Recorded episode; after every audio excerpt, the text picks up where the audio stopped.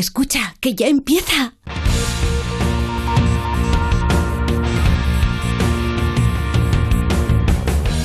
Ya empieza como el perro y el gato, patrocinado por Menforsan, los especialistas en cuidados, higiene y cosmética natural para las mascotas. Racional o irracional. Ser persona o animal. Usar traje o lucir tus plumas. Soltar trinos cantando a la luna. Seas bicho, ser humano. Todos quieren oír como el perro y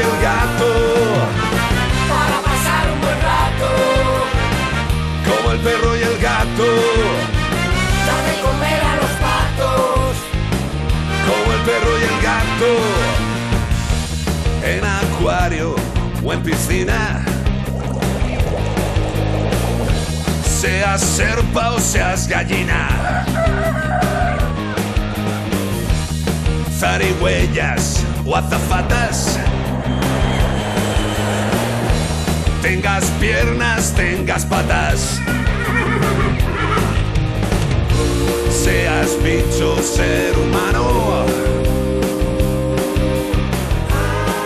Quieren oír como el perro y el gato.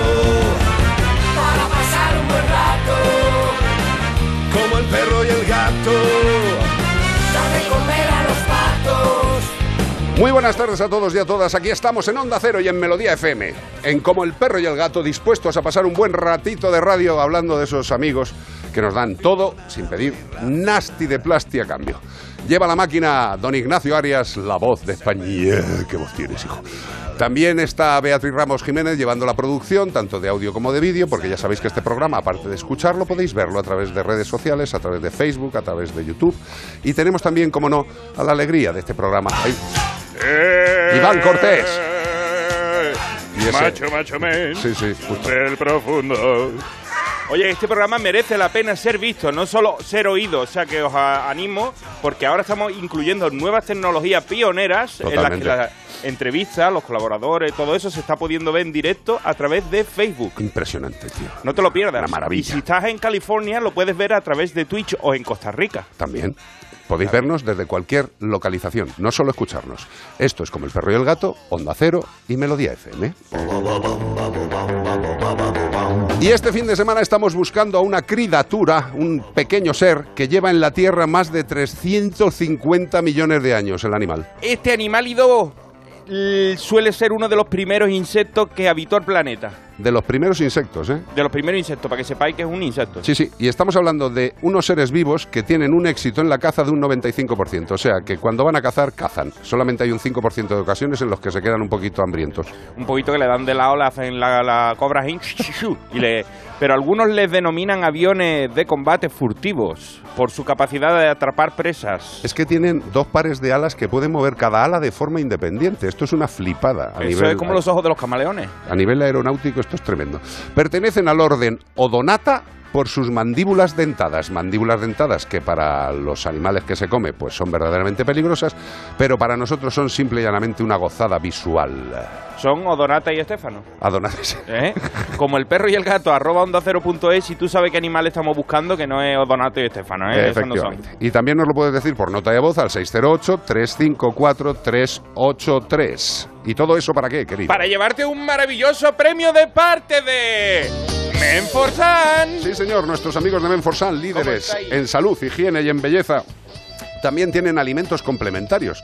Los alimentos complementarios son unos nutracéuticos, unos productos nutricionales que se dan en ocasiones cuando los animales están flojetes, cuando el veterinario reconoce que ahí hay una deficiencia. Y para eso están los alimentos complementarios. Por ejemplo, alimentos complementarios para reptiles. ¿Qué tienen estos alimentos complementarios? Pues son unos productos líquidos que contienen todas las vitaminas esenciales para los animales de terrario, como son los reptiles, las tortugas y las serpientes. Este producto, este alimento complementario, está reforzado con vitamina D y vitamina A para aquellos reptiles que no reciben ninguna o demasiada luz natural. Ya sabéis que si tenéis un reptil tenéis que tenerlo en perfectas condiciones y seguir las recomendaciones de un experto veterinario en animales exóticos. Y si hace falta un alimento complementario, estaros tranquilos, que También tiene alimentos complementarios para reptiles. Me encanta.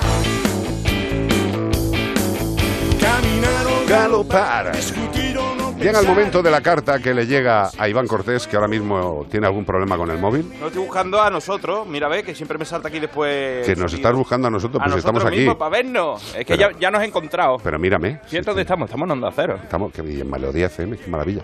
¿De qué es la carta hoy? Pues no lo sé. A ver, déjame leerla. Ah, ¿No la has visto hoy? No la he visto hoy. Bueno, me ha pues llegado no. directamente antes de salir de casa y la vamos a leer en común aquí para compartirla. Pues venga. Vamos con la carta de hoy. Iván Cortés. Hola Iván, me llamo Jonathan y soy una tortuga. Anda. Probablemente ya te haya escrito antes, pero ya no me acuerdo. No es que no tenga mala memoria, no es que tenga yo mala memoria, es que tengo 190, y, 190 años y eso ya no hay de memory que lo solucione. Mi cumpleaños fue declarado el 4 de diciembre de 1832 por el gobernador del territorio británico de ultramar, Nigel Phillips. Ay, que ve cómo me acuerdo de Nigel. Ay, ¿ves tú? Esas cosas no se me olvidan. Me celebró mi- el cumpleaños con una fiesta de tres días que parecía una boda gitana, parecía que se casaba Farruquito. Me llevó allí en su casa de la isla de Santa Elena, en el Atlántico Sur. Ay, el viejo Nigel. Que Dios lo tenga en su gloria. Porque se murió de viejo. Tú sabes cuántas generaciones he enterrado yo ya, Iván. En el año que yo nací, nació Alexandre Gustave Eiffel. ¿Cómo? Él que fue un ingeniero civil francés que hizo una torre que, bueno, te sonará de algo, ¿no? Eh, déjame que te sorprenda. También se ha muerto, se ha muerto todo el mundo. Es que 190 años son muchos. Pero yo ya me veo llegando a los 200, ya que estoy me he puesto, según el libro Guinness Record de los récords, soy la tortuga más vieja registrada por la humanidad. En mi época el mundo estaba en blanco y negro. Bueno, y ahora también porque soy daltónica. Pero el caso es que el tiempo no pasa en balde. Cuando te quieres dar cuenta ya han pasado 100 años. Ah, no sé si te he dicho que soy una tortuga gigante de las Seychelles. Una Aldabrachellis gigantea ololisa. ¿Has visto? Estas son las cosas que se te quedan, como las que aprende en el colegio de carrerilla y se me han quedado grabadas. No sé por qué. Lo mismo porque me lo puso Charles Darwin en persona, eh, pero no me acuerdo ya si me lo puso. El consejo que os puedo dar, como tortuga vetusta que soy, es vive rápido tú que puedes, para que cuando llegue a mi edad no te quede nada por hacer. Se despide de vosotros Jonathan, la tortuga más vieja registrada por la humanidad. Qué maravilla, tío, de Qué verdad. tortuga más vieja, ¿eh? Jonathan. 190 años. Esto me lo mandaste, me mandaste tú Sí, la te noticia. lo esta mandé la semana, ¿eh? noticia. Yo me quedé flipado porque, bueno, las tortugas ya sabemos todos y el que no lo sepa lo comentamos, tienen una longevidad brutal. Solo los árboles pueden sobrepasar porque hay árboles que si no son destruidos por un fuego o por algo ajeno a ellos, siguen Siglos viviendo, siglos, viven desde antes de Cristo, en, lo- en los en Tunguska, ¿Cómo? en Tunguska, en Rusia, Ah, en, la- en la, en la selva negra. Tú sabes, una tarta muy rica de chocolate. La selva Entunguska. negra. 608-354-383. Estamos en Onda Cero y en Melodía FM. Estamos en Como el Perro y el Gato.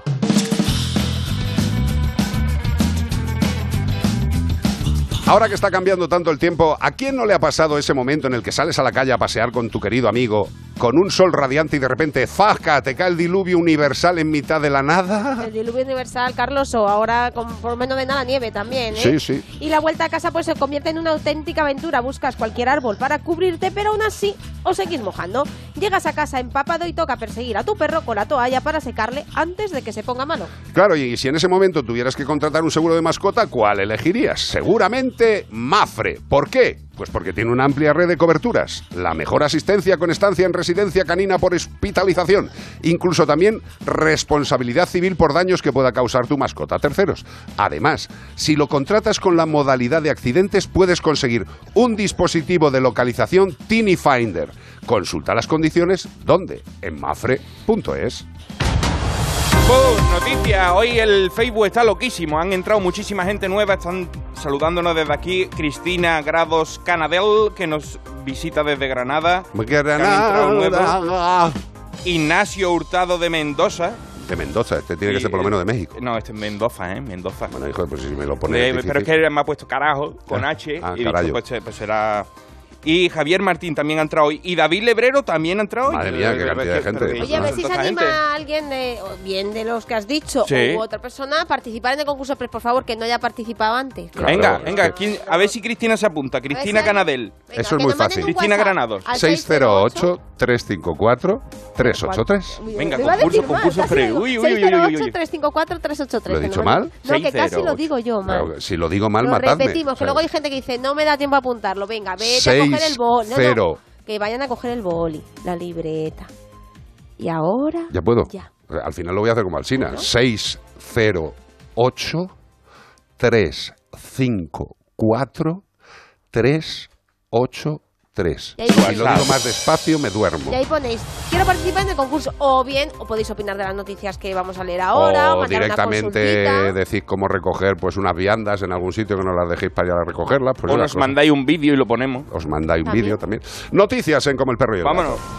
El Tribunal manda. Supremo de Justicia da De la la Isla razón- Baleares. de la Isla Baleares, de las Islas Baleares, da la razón a una trabajadora despedida por alojarse con su perra en una villa de la empresa. Estas cosas que pasan, para que tú veas que hay que tener cuidado con los contratos que firmáis, que después a lo mejor si tienen mascota y cosas así te puede pasar una cosa, pero aquí se ha solucionado para bien A y ver. nos gusta. El con- en concreto, el tribunal ha estimado un recurso de la trabajadora de manera que ha anulado el despido disciplinario y en su lugar lo ha declarado como improcedente, porque esta mujer tenía un Yorkshire chiquitito. Oh, un Yorkshire chiquitito, la mujer lo lleva, lle- la mujer llevaba ya una década trabajando como monitora de fitness para esta cadena, hasta que en 2020 fue despedida tras haberse alojado en una villa de la propia empresa disfrutando de un precio especial de empleado notablemente inferior al ordinario. Pero ¿qué pasa? Que en el complejo no se aceptan mascotas. Y ella lo sabía. Ah. Y la empresa remarcó que al haber trabajado ella anteriormente en el servicio de limpieza, la mujer era plenamente consciente de ello, ya que en caso de detectar animales deben reportarlo y hacer una limpieza especial con un cargo adicional al cliente si tú te has colado con el perro sin decir nada a nadie. O sea que aun habiéndose colado y aun habiendo sabido que no se podían meter perros, al final el Tribunal Superior de Justicia le da la razón de que podía ¿Y por tener qué? perro. Porque no no ha sido una amonestación, no ha habido un previo aviso, no ha habido nada, sino de repente, ¡pum! Despedida después de 10 años trabajando, impro- o sea, de manera disciplinaria y todo.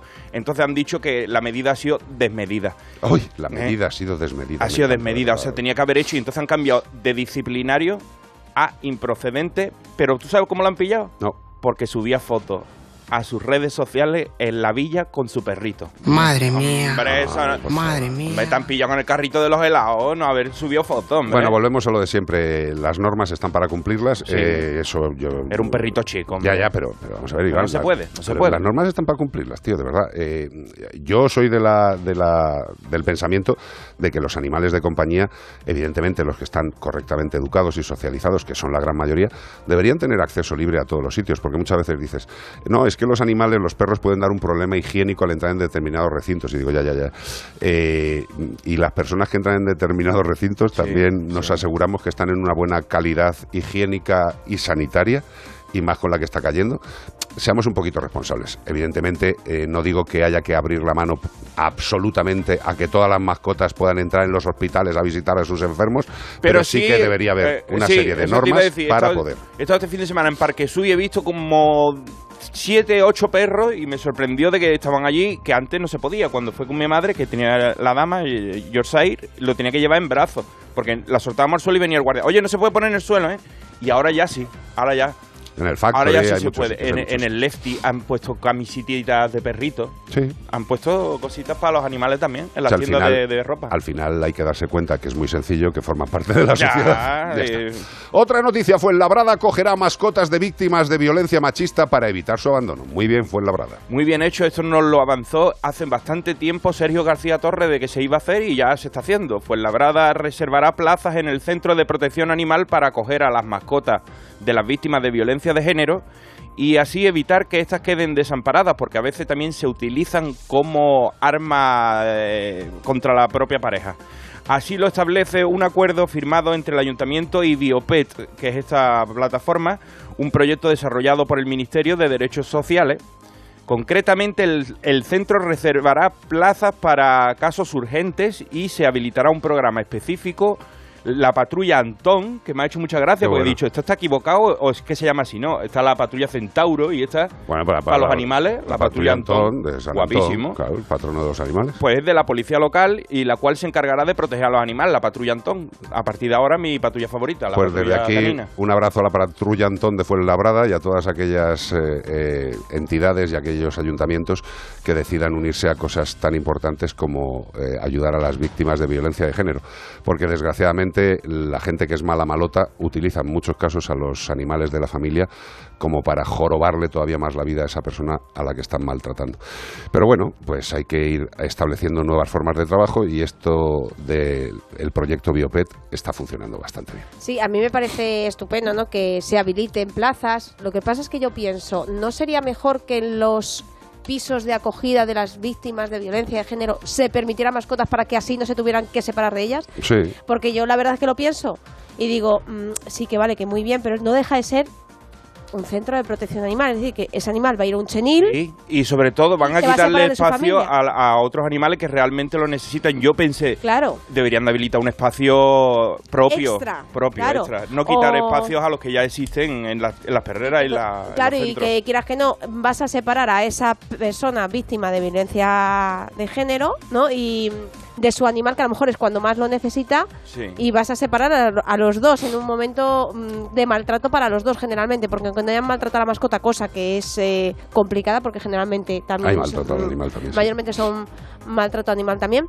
Eh, pues que puñetas separarla de, de la persona Bueno, que más eh, le necesita y al revés. yo lo único que puedo decir es que por lo menos está intentando que estas personas puedan seguir con sus animales, lo cual me parece fantástico. Eh, que todo puede mejorar, indudablemente. Sí. Sería indudablemente. mejor que esos pisos tutelados, por favor. Eh, eh, bueno, yo creo que es- se, van a- se va avanzando en este sentido, pero que realmente permita mascota, porque nosotros nos hemos encontrado con casos que hemos ayudado a través de la Fundación Mascotero, que vienen de víctimas de violencia de género, y no les dejan tener a sus animales con ellos en los pisos. Bueno, pues cositas que hay que ir mejorando y desde luego, cuando una persona está jorobada, está mal y su vida se está derrumbando, la presencia de cualquier ser vivo que le aporte bienestar y tranquilidad es fundamental. En el caso de los animales, ya sabemos, todos los que lo tenemos, la tranquilidad, el apoyo que proporcionan. Con lo cual, pues sigamos mejorando y de todas formas, insisto, gracias al Ayuntamiento de Fuenlabrada por intentar aportar su granito de arena. En Onda Cero y en Melodía FM, como el perro y el gato. La mejor ficción también se escucha. Este viernes llegaron a la Tierra los supervivientes del proyecto colonizador Mars 3 después de 254 días de ocupación de la primera colonia en Marte. La catástrofe de la Estación Espacial Mars 3, financiada con capitales privados de prima del multimillonario Aaron Forbes, resulta un duro revés para el proyecto de colonización extraterrestre. ¿Qué pasó allí? La gran pregunta. ¿Qué pasó realmente allá arriba? Retornados. Descarga la aplicación de Sonora en tu móvil y disfruta de grandes producciones en audio por solo 4,99 al mes. Tienes 15 días de suscripción gratis. Sonora, películas, series y documentales para la gente que escucha. ¿Tiene tu empresa una iniciativa de voluntariado o quiere participar en un proyecto de acción social? Forética, en colaboración con A3 Media, organiza Give and Gain, la Semana de la Acción Social y el voluntariado de la empresa. Del 12 al 20 de diciembre, entra en forética.org e inscríbete. La oportunidad de mejorar la calidad de vida de las personas en tus manos. Únete.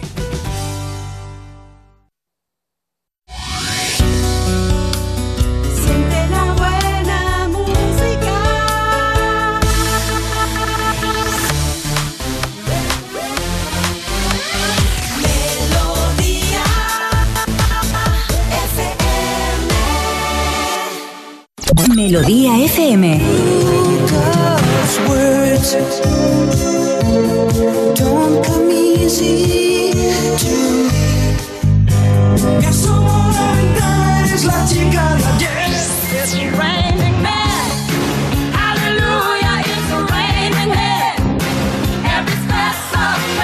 Melodía.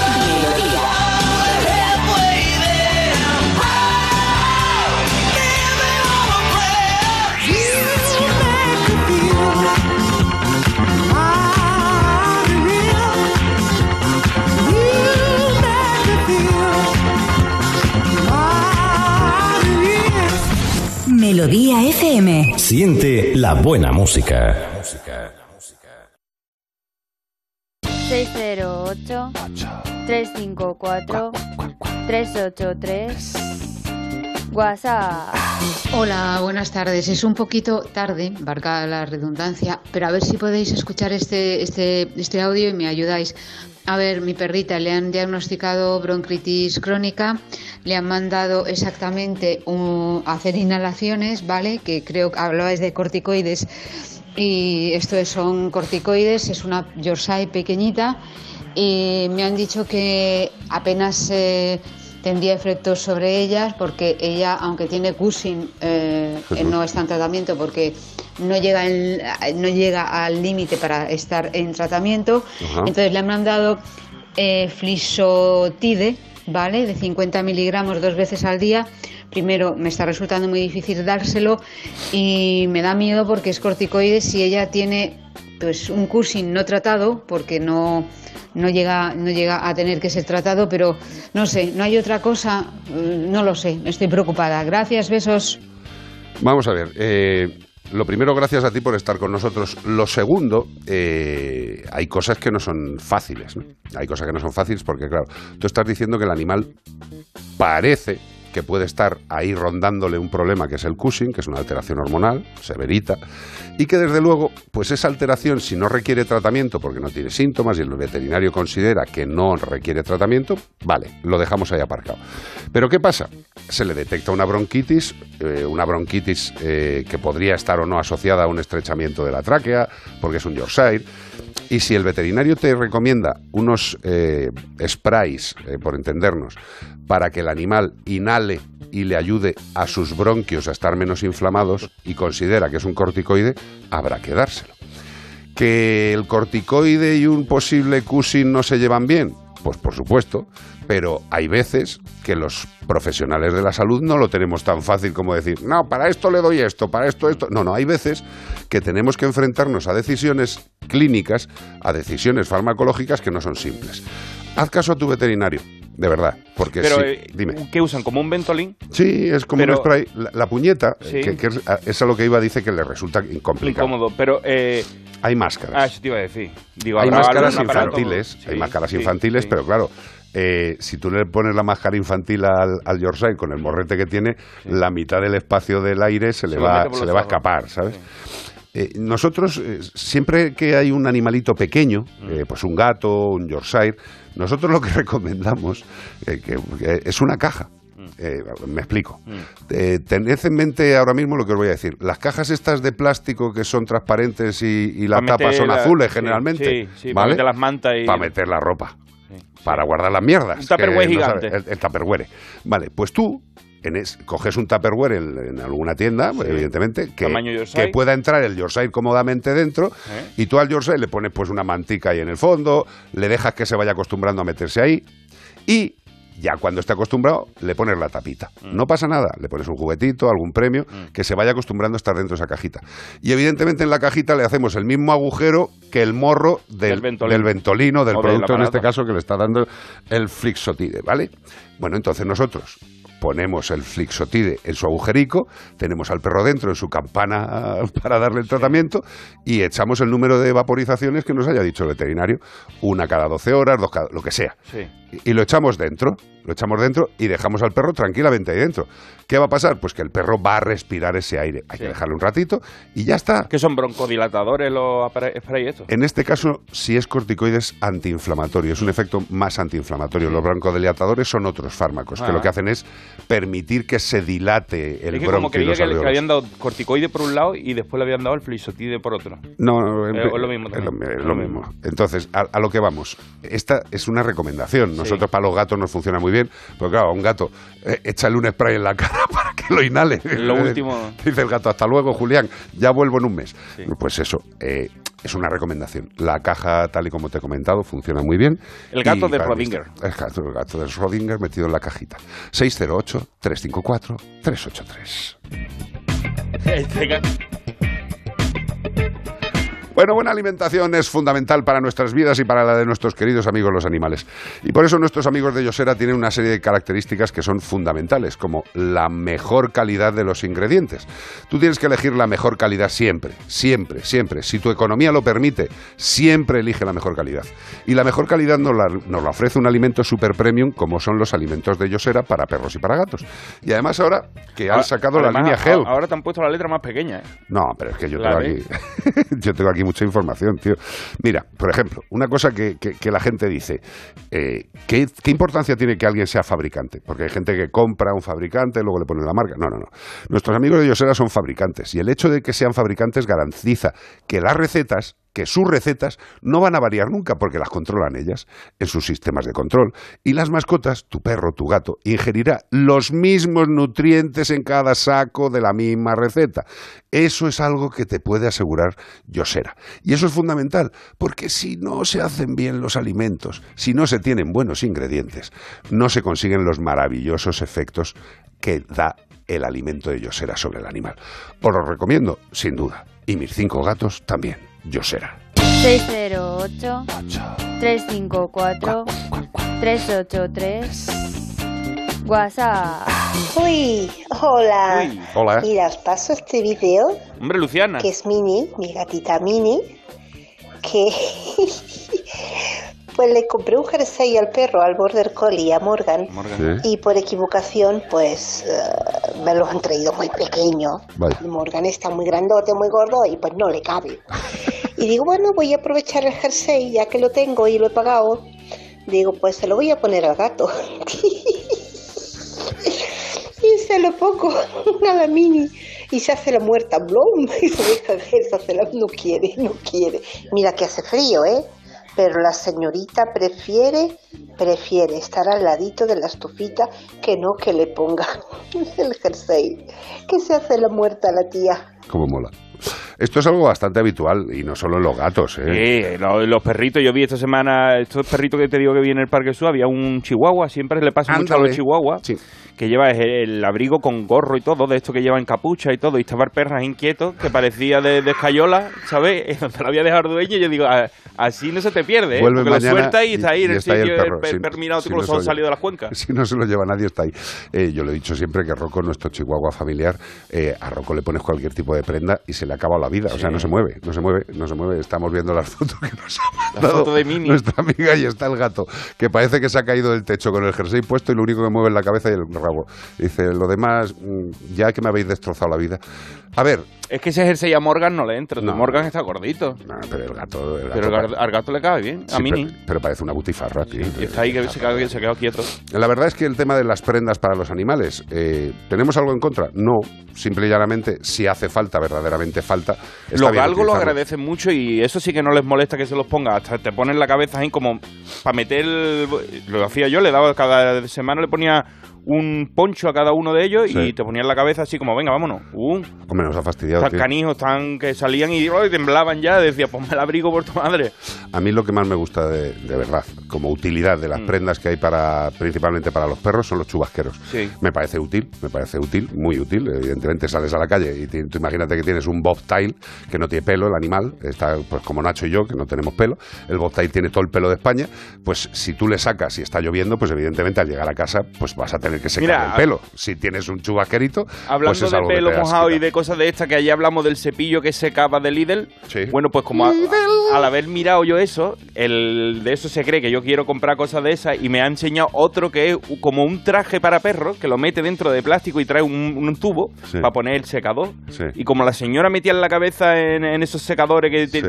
se inflaba una cosa de plástico, pues igual, imagínate tú el perro la gracia que le hará eso. Eso no creo que le guste. Hombre, si no le acostumbras desde pequeño, lo más seguro es que el perro se coma el traje. Claro, te lo- le mete la cabeza a la puerta y todo tiene una gomilla y, y en un lado tiene un tubo y ¡bum! lo llena de aire caliente y se seca el perro. O sea, eh, se- para que nos entienda la gente, dejamos al perro como la figurita de Michelin. ¿no? Así metido en un tubo. Precioso. Bueno, pues vamos a acabar esta primera hora, media hora de programa. Seguimos una horita más en Melodía y en Onda Cero y una más solo en Melodía. Mientras tanto, Sidney O'Connor, nada es comparable a ti. ¿A vosotros? Bonicos sois, leche. Ay, que os quiero. Ay, te como. Since you took your love away.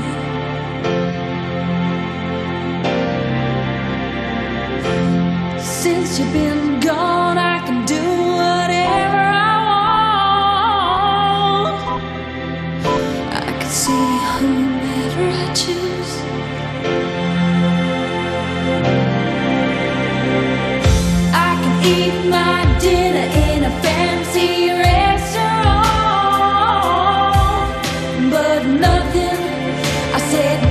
Can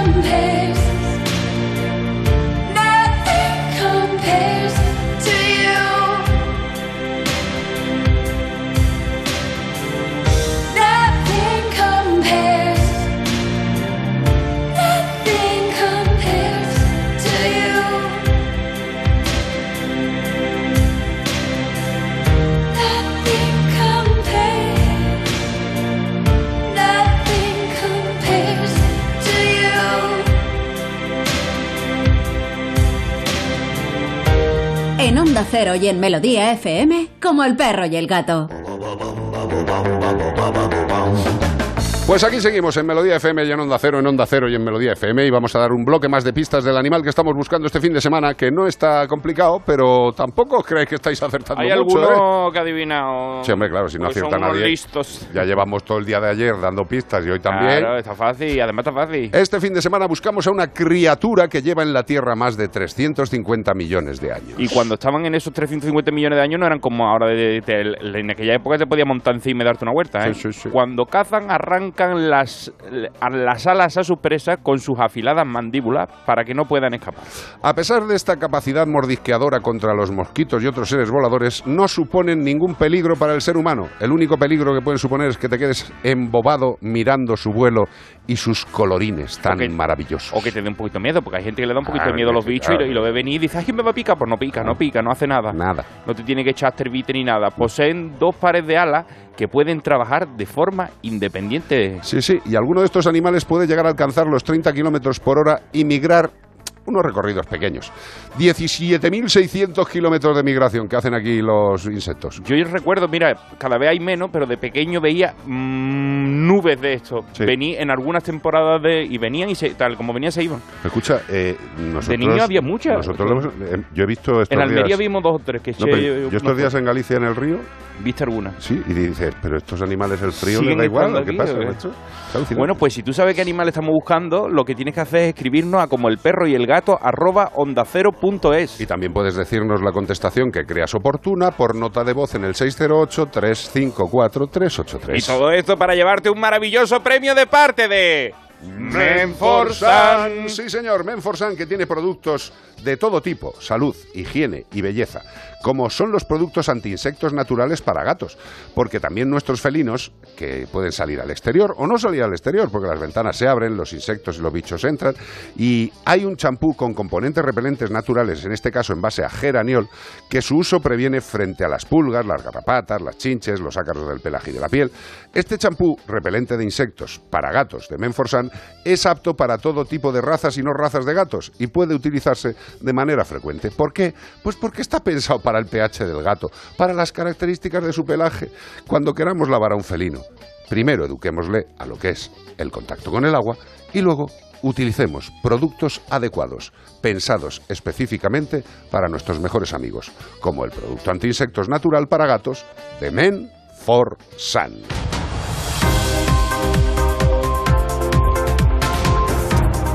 Bueno, bueno, bueno, bueno, bueno. Los United States, el país que primero avisa, eh, eh, y luego asusta, uh, uh, investiga a un Neuralink, Neuralink, por sus pruebas con animales. Cuidadín, cuidadín con Neuralink. Bueno, pues era uno de mis ídolos hasta ayer por la tarde, Elon Musk. Elon Musk era para mí el padre prócer de la humanidad. Dije, este nos va a llevar a Marte y todo Sí, eso, sí. pero Y a- antes y a de miércoles también nos va a llevar. pero antes se está metiendo el tío en unos jaleos porque es que es muy muy competitivo, ¿sabes? Neuralink, el proyecto de Elon Musk que pretende insertar chips en el cerebro, decía ahí, es que Bill me va a meter un chip en la, en la vacuna. No, te lo va a meter Elon Musk y te va a cobrar por él. Está siendo investigado por el inspector general del Departamento de Agricultura de Estados Unidos, la USDA, por sus pruebas con animales. Según los medios, el medio Reuters, eh, los rumores apuntan a que sus chips podrían, no son patatas chips, eh, chips Ahoy, son chips mm, neurológicos que podrían comenzar a aplicarse en seres humanos en seis meses. ¿Estáis preparados, amigos? Seis meses y empezamos a, a conectarnos por los mentes. Pero antes se ha estado ensayando con animales, como se suele hacer siempre, y algunos empleados han asegurado que ha habido sufrimiento y muertes innecesarias. ¿Por qué? Porque Elon Musk dijo, vamos a apretar las tuercas, que tenemos prisa, que en seis meses hay que sacarlo. Y empezó a morirse todos los animales. Así que imagínate ponernos nosotros. Reuters ha informado que se calcula que desde 2018 que empezó el tío con esto, se ha llevado ya la vida de 1.500 animales, que no son muchos, son bastantes. Incluidas más de 280 ovejas, cerdos y monos. En un principio la compañía ha pasado todas las inspecciones de la USDA, por lo que la cifra de muertes no implica que estén quebrantando ninguna ley.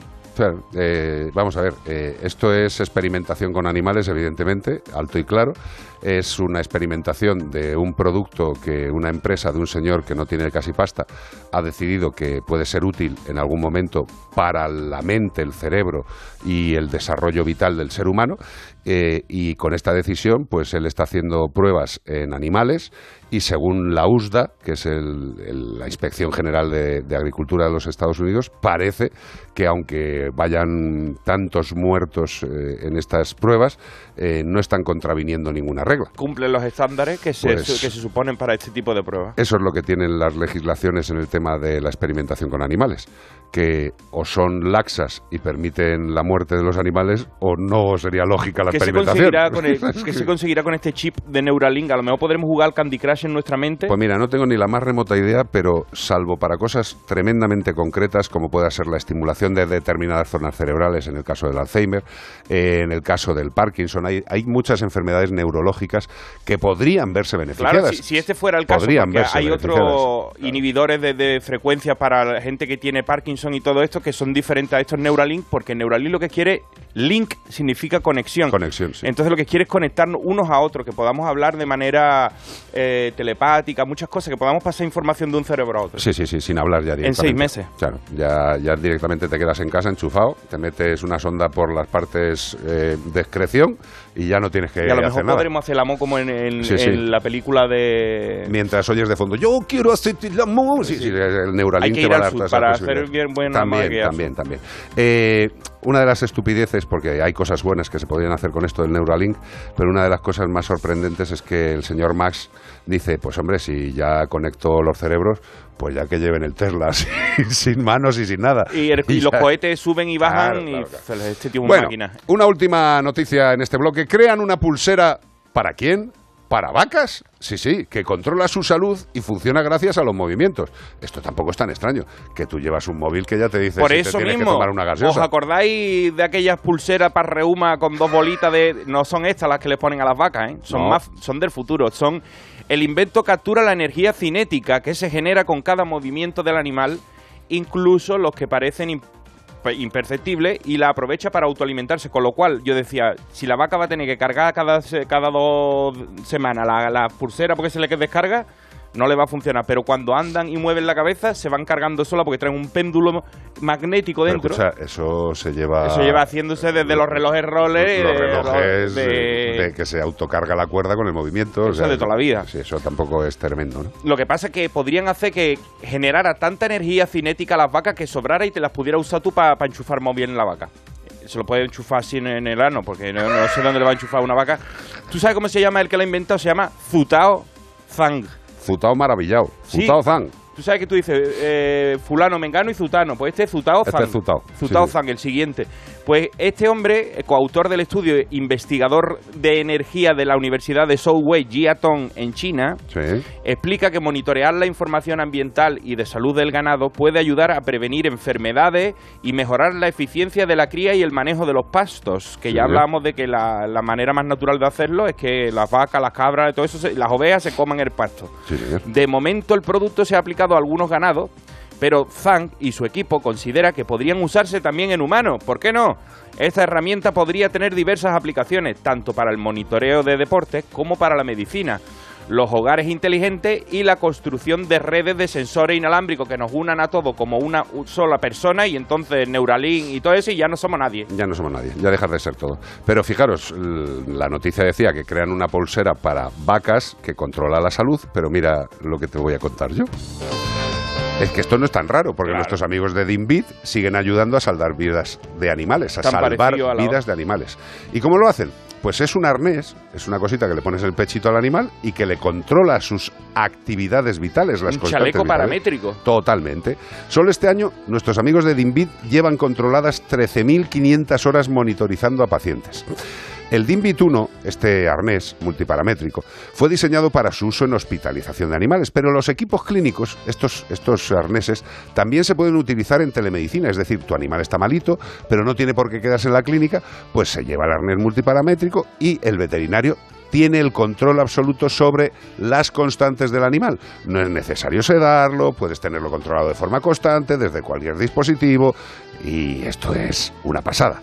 Todos los veterinarios estamos encantados, pero también queremos que los usuarios, los que convivís con animales, sepáis que estas cosas existen y que pueden ayudar. Y mucho a vuestro querido amigo. Dimbit.com. Dimbeat con. Entrar y fliparéis.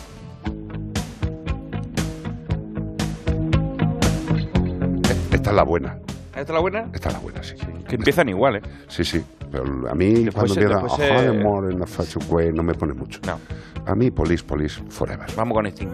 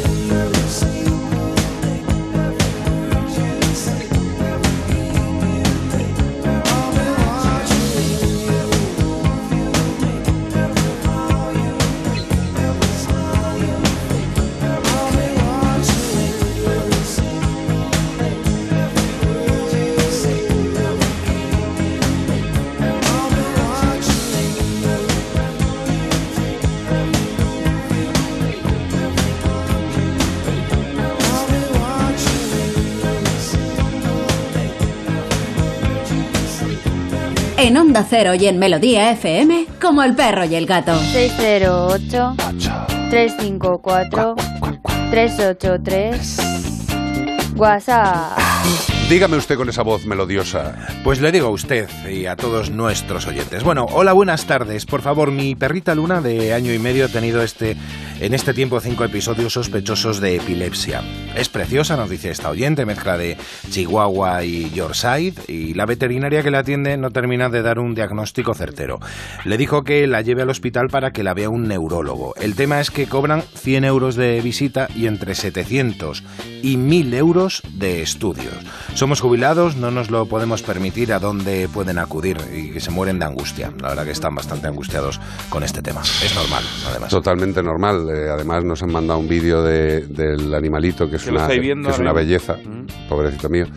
Y lo que sí que se ve es evidentemente que el animal no tiene una estabilidad absoluta. Se Eh, le mueve la cabecita así a los lados. Sí. Mira. Vamos a ver, tened en cuenta una cosa, eh, los Epilepsia, ataques... dice aquí. Sí, pero a ver, pueden ser muchas cosas. Evidentemente la epilepsia es una de las posibilidades. Evidentemente en lo que estamos viendo ahora mismo podría ser epilepsia. Sí, la epilepsia tiene grados de presentación, ¿vale? No, no, todos son los ataques con espuma en la boca y... no, no, no, no. La puñeta, eh, pues yo entiendo perfectamente lo que nos están diciendo eh, esta pareja de, de buenas personas, pues, pero es que este caso lo tiene que ver un neurólogo Hmm. por lo menos que, que valore. Yo entiendo que la consulta puede ser eh, que, que nos parezca cara, que nos parezca excesiva, pero vamos a ver, eh, un veterinario especializado en neurología, aparte de que ha estudiado una carrera, que tiene un, un sitio donde trabaja, que tiene una serie de materiales que tiene que pagar, seguramente un renting y mil cosas, de verdad que muchas veces los veterinarios nos sentimos bastante jorobados porque parece que nosotros no queremos ayudar a los animales, Mm. porque tenemos que cobrarlo. Mm. Eh, evidentemente hay que cobrarlo. Este animal requiere, sin duda, sin duda, una visita a un veterinario. ¿Sabes qué pasa? Que aquí en. España a lo mejor estamos muy mal acostumbrados, sin saber que pagamos a la, a la seguridad social y creemos que el médico es gratis. Cuando tú vives en Estados Unidos o algo de eso y tienes que pagar cada vez que te rompe algo y, y si no, no te lo arreglan, tú vas allí con el dedo roto y te dices, ¿tiene usted para pagarlo? No, pues No, vaya no, tiene, usted seguro? No. No. Bueno, pues el presupuesto es esto. ¿Puede Y- pagarlo? No, pues a la calle. Claro. Es una puñeta. Eh, Y son humanos, y son personas humanas. Aquí en España pasa esto con los animales y nos sorprende por eso, porque a quién se le niega la salud eh, en España, a nadie. O sea, tú No, vas a, uno- a un hospital y lo primero que hacen es atenderte y ya después preguntan. Lo que pasa es que como el tema en este país está tan sumamente polarizado también en el tema de los animales, hay gente que dice, pues si usted no tiene mm, Dinero no se meta. pues no tenga un perro. Claro. Eh, vamos a ver, mm, No hay mucha gente cruel, que tiene un perro desde hace muchos años y ahora le han venido mal dadas Sí. y no puede ayudar. Yo siento decirte que lo único que te puedo decir, valga la redundancia, es que el animal requiere una visita a un especialista en neurología. Por lo menos, por lo menos, que un neurólogo valore al animal. Evidentemente que las pruebas son caras porque eh, puede ser una punción, que requiera ver el líquido cefalorraquídeo, puede ser que haya que hacer una resonancia, puede que haya que hacer muchas cosas. Y evidentemente eso cuesta dinero. Mm, siento no poder decir mucho más, pero por lo menos lo que, te, lo que os diría es que la consulta, la consulta y que un veterinario valore esa situación sería lo mínimo que habría que hacer. Ojalá pudiera ayudar a más gente. Lo siento, de verdad. 608-354-383. Bueno, pues tenemos otra consulta. Eh, nuestra oyente nos dice que tiene una gatita de tres meses, se llama Chincheta, me encanta el nombre, y desde que ha llegado a casa tiene diarrea. La veterinaria la estuvo analizando y parece ser que tiene eh, co- mm, Cocidios, exactamente. Le hemos dado un Procox de tres días, durante tres días y nada. Ella le dio Septrin en la clínica sí. ah, mientras adquiríamos el, el Procox, pero solo el primer día espesó un poco. Parece ser que sigue teniendo pues las heces muy blandas, es una gata persa, come pienso de Hills y bebe agua. Vamos a ver, eh, en principio hay muchas veces que cuando un animal llega a casa, solamente lo que es el tránsito y la adaptación puede... ya se te va de vareta. Claro, se, te, se te desregula. Tú cuando te vas de viaje no te pasa que a lo mejor no puedes ir al baño o va mucho. Exacto. ¿Sabes? que Porque te has ido de casa a lo mejor y tiene el cuerpo irregular. Yo creo que este animal, evidentemente, eh, echa una valoración y habiendo visto que tiene coccidios. Coccidio madrileño, ¿eso qué El es? coccidito madrileño. Los coccidios son unos parasitillos Ah. que lo malo que tienen estos parásitos es que no son los parásitos como los que nos tenemos que cargar preventivamente cada dos, tres meses, según lo que nos diga el veterinario, parásitos internos, tenias, otro tipo de parásitos. Los coccidios pueden llegar a ser, eh, bueno, de hecho son eh, habituales en el, en el aparato digestivo de los animales, sin tener por qué realizar ningún daño. Lo que pasa es que cuando hay una baja de Cuando se defensas, desregulan la... sí. por ejemplo, me cambio de casa, me adoptan, me hago un Estrés. transi- estrés, pues los coccidios, digamos, que dicen ¡fiesta! Aquí Ahora. eh, al ataque. Y bueno, pues en los tratamientos que nos ha comentado la persona humana de Nacho leyéndolo eh, son correctos. ¿Qué pasa? Yo lo único que diría es que hay que darle tiempo al animal. Hay muchas veces que con el tratamiento eh, los coccidios siguen presentándose y manifestándose y simple y llanamente la buena alimentación, que le está dando un alimento de alta gama, eh, le está dando Hills, o sea que es perfecto, eh, yo te diría que siguieras alimentando al animal de forma tranquila y que el animal poquito a poco se vaya adaptando al hogar. Yo te diría que haría énfasis con lo que estamos comentando Iván y un servidor, que es la tranquilidad del animal. Sí sería adecuado poner el Feliway, el, dispensador, hormona, sí. el dispensador, para ayudar a que esté más tranquilo. Eh, hombre, también te habrá dicho el veterinario que después del tratamiento habrá que hacer otra vez una analítica para ver cómo está. Pero, sobre todo, insisto, en el tema de los coccidios, muchas veces es más que el animal esté tranquilo y se adapte al cambio que ha sufrido Que no, la pro- regule. que no la propia patología que le están haciendo Mira, estos y, y un, un consejo que da aquí Charo, eh, Charo González, que no sé de dónde han hecho la consulta, pero si viven en Madrid, que intenten llevarla a la universidad veterinaria.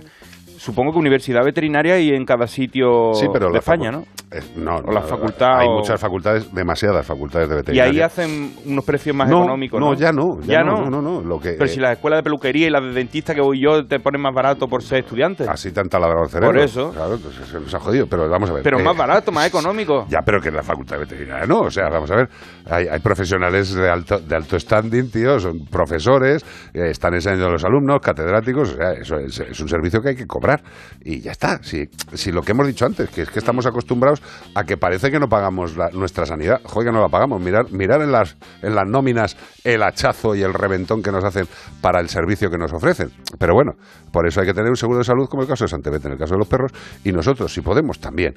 Qué tristeza que en muchos casos, para que te atiendan bien sanitariamente, tengas que tener un seguro privado. Pero bueno, es lo que tenemos. 608-354-383, 608-354-383, como el perro y el gato.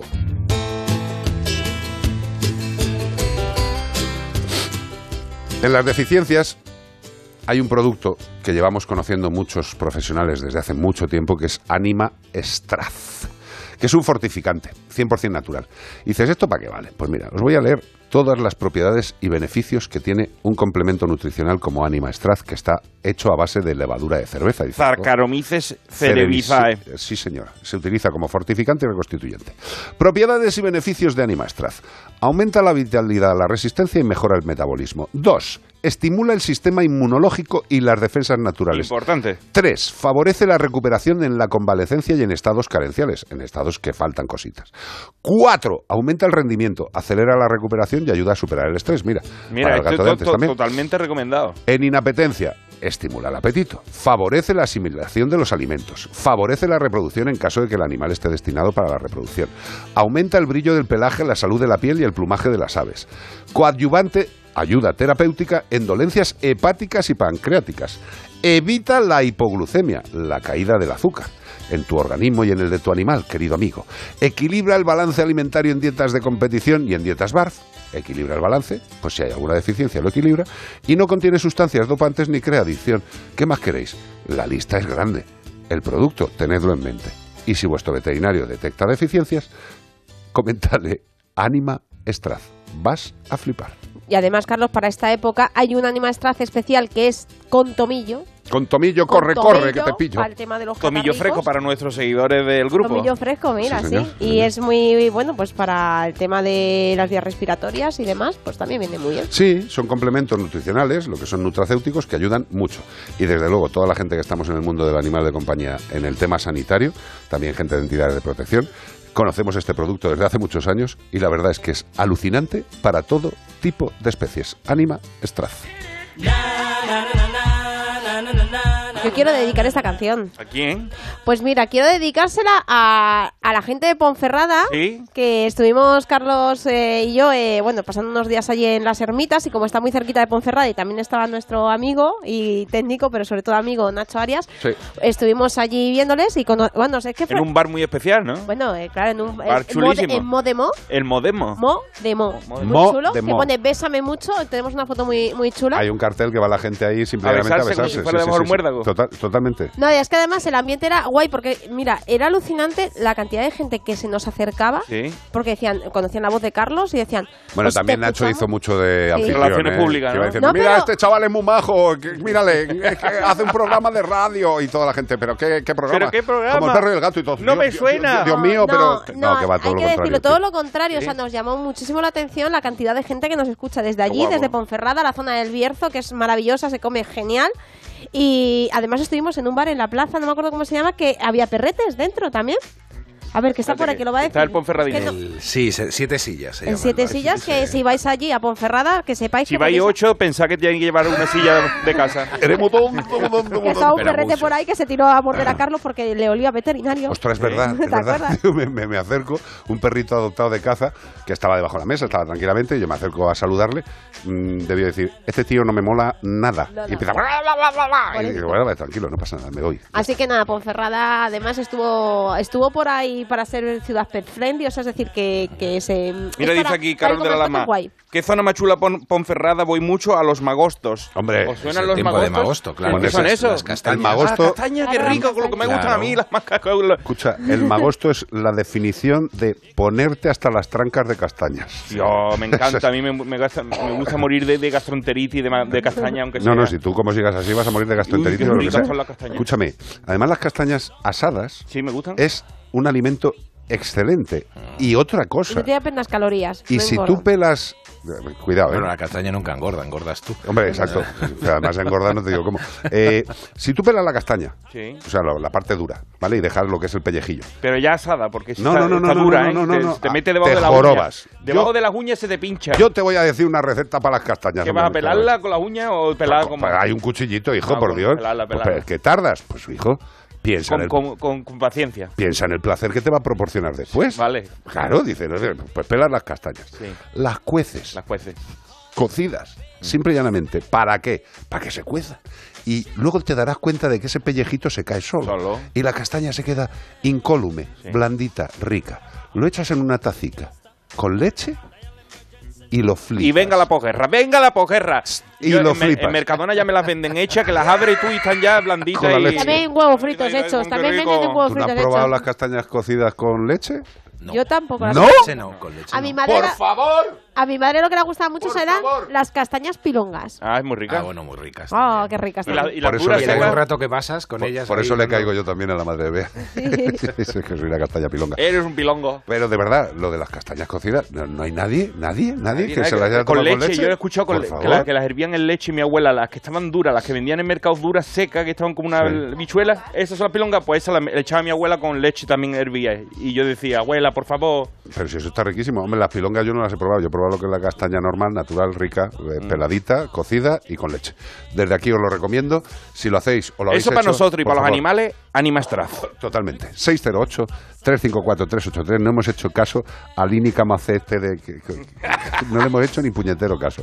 Pero bueno, estamos en Como el perro y el gato, que es lo que interesa. Seguimos.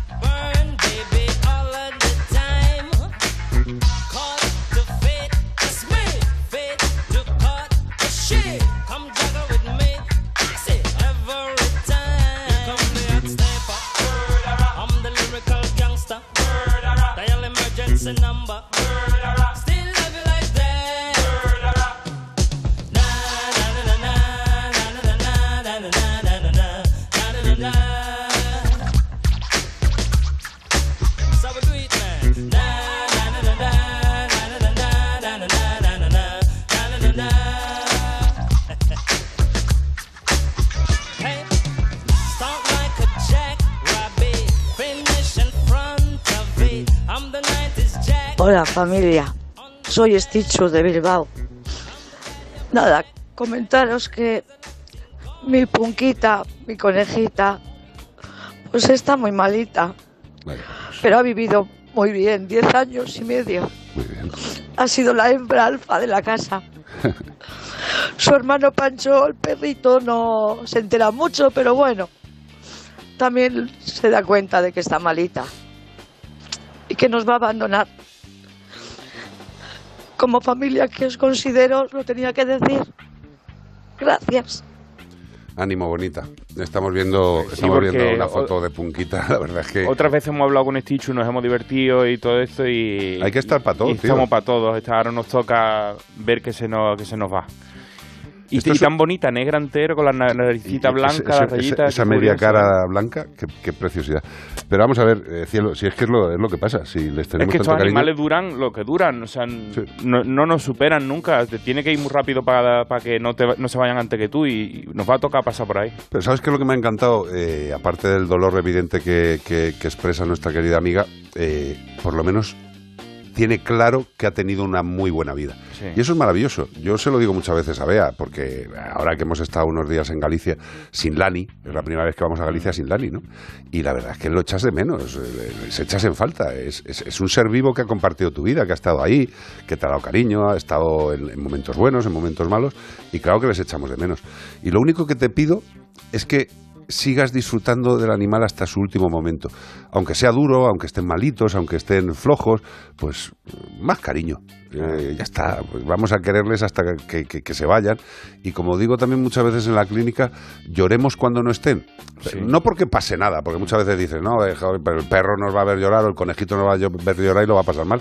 Hombre, eh, tienen tanto tiempo al día para vernos expresiones que nos habrán visto llorar, nos habrán visto reír, pero lo importante sobre todo es que estemos con el mayor cariño y, y dentro del dolor con la mayor alegría para aprovechar todos los momentos con esos animalitos. Ya habrá tiempo de, llorar, aunque sea un día, y después a disfrutar del recuerdo. Totalmente, totalmente. Pues mira, nos llega un mensaje de Costa Rica que Costa Rica y nada más, Costa ¿vale? Rica y nada más, sí, sí. Carlos, qué envidia me estás dando con lo de las castañas. me encantan, en este país no hay y ni se las conoce. y yo la y yo sí las comía cuando vivía en España, yo las, las, las comidas cocidas, es mi abuela, las ponía mi abuela, la de ella, eh, Está bien escrito, sí, sí. era, era de Salamanca ella, ¿vale? Sí. y eh, la abuela y no la, y no las hacía cocidas duraban dos segundos en el pla- las hacía cocidas y duraban dos segundos en el plato el problema es que- si es que son muy dietéticas no son pero están como decía amiga mía para hablar con Dios ¿Eh? Están- para hablar con están Dios. para hablar con Dios dice Me encanta. cocidas con anís en Galicia se llaman fiunchos Sí, señor. cocidas con leche un manjar Totalmente, tío. Amalia esto lo dice Amalia Amalia, te como la cara. Amalia esa, esa mujer gallega y co- bonito, cociendo con anís Que, que tiene más cosas de castaña. y más, más de castaña que la Como el perro y la castaña va a ser esto, ¿eh? Se ha desatado el castañado. Madre mía, si es que ¿Qué no hay, castaña nos vamos a pegar? no hay nada mejor que hablar de las cosas normales y naturales de la vida. Escuchamos unos consejos ahora mismo, ¿te parece? ¿No hay consejos? ¿O nos vamos a una consulta? Lo que vosotros digáis. 608-354-383. Querido Carlos, hace mucho tiempo que no hablo contigo. Dime. Mm. Me falta todo. Pero también hoy quiero decirte, el tema de las castañas. Aquí en Asturias es muy normal cocerlas. Se, co- se cuecen además con anisinos Eh, míralo. que le da un gusto especial. Y después le echas la leche y están riquísimas. Un beso. Ánimo, corazón. Vaya, parece que hoy hay un día... Ay, es que está el día muy triste, está el día muy oscuro, pero por lo menos estamos animando a la gente con las castañas, que estáis Hombre. llamando de todos los sitios. Nos Escucha, acaba- Vea, por cierto, es que ahora mismo estoy bastante preocupado. Tenemos castañas. en ¿Tenemos casa. castañas? Hay castañas ahora mismo. Nueva. Zelanda nos han O sea, es escrito que- ahora que también están comiendo castañas en Nueva Zelanda, dicen que también en Oregón. Está- Dice que, que no sabes cómo están. Con si llevan dos semanas. Pero, pero vamos a ver que llevan dos semanas que las castañas aguantan, aguantan, se empilonizan, hombre. Pero una vez, unas castañas de dos semanas en casa, esas castañas esta noche caen. Caen. Hombre. Eh, y, y además echan la... Tenemos las sartencicas de los agujeros sartencito de para. los boquetes de, de- de señora castañera y se pone Carlos un pañuelo y te dice, ¿quiere usted una docena, hijo? Sí, que- ¡Ay, la castañera! Yo le digo, échamela bien servida, ¿eh? Y me hace, me hace un- una buena docena. Sí, sí. le echo Iván, sal, a- sal- Yo le echo sal, ¿no? Tú le echas sal. Yo le sí. echo sal. sí. Yo no. Más castañas. Buenas tardes, cuadrilla. A ver qué es lo que estáis diciendo con lo de las castañas pilongas. Porque yo, en toda la vida en Burgos y en todo Ah. hemos considerado como castaña pilonga a la del castaño silvestre que se hace en los paseos. Y eso lo único que se les ha dado para comer ha sido A los las vacas y a las ovejas. Si lo come la gente, que yo sepa, no, No. se debe de comer la gente. No sé lo que estáis diciendo, pero bueno.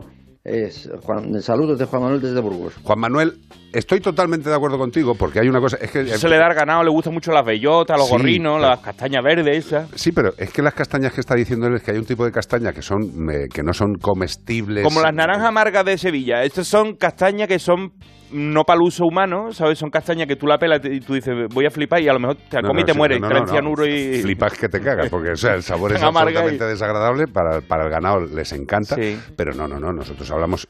Es, que la castaña es que- pilonga, hay es una... que pilonga en, en Andalucía es que se pela fácil. O sea, dice- tú le preguntas, ¿son pilonga? Porque tú las aprietas y, y traes suelta la piel. O sea, o sea, es, que, es que tenemos en cada 18.000 país, claro. definiciones... No, en cada en país cada no, país, digo, en cada comunidad que tenemos le decimos una cosa lo mismo. Las pilongas para la mayoría de la gente, si no me equivoco, y Son las pelonas, las que son las pelas. que están duras como piedras. La castaña pilonga para la mayoría de la gente, y además se dice, "Ah, esto es una castaña pilonga, com- como, algo despreciativo, porque es que es tan duro que es que una castaña pilonga de las duras estas, yo veía a mi madre, mi madre, eh, o sea, Yo la eh, mojaba con la le- boca, Le ¿eh? encantaba, porque Mm, estaba ahí rumiando sí, y rumiando rumiando, esa, y la boca rumiando, y- rumiando y rumiando, y yo decía, mamá, pero... de- La castaña rica. Digo, "N- no sé si te estará gustando o no, pero se te están poniendo una mandíbula y unos maseteros que pareces un luchador. una ardilla, ¿no? Estaba- Pare- parece un luchador, tío. Qué, qué cara más fuerte y más dura. 608-354-383. Ya sabéis, estamos en Como el perro, el gato y la ¿Y la castaña castaña? pilonga. Sí, señor.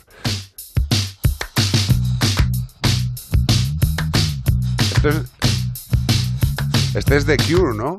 The Cure. ¿Esto te gusta a ti, The Cure? Un, pa- un par de canciones nada más. El resto me a dormir. Pero te voy a decir una cosa antes de escuchar a The Cure. ¿Sabes qué es?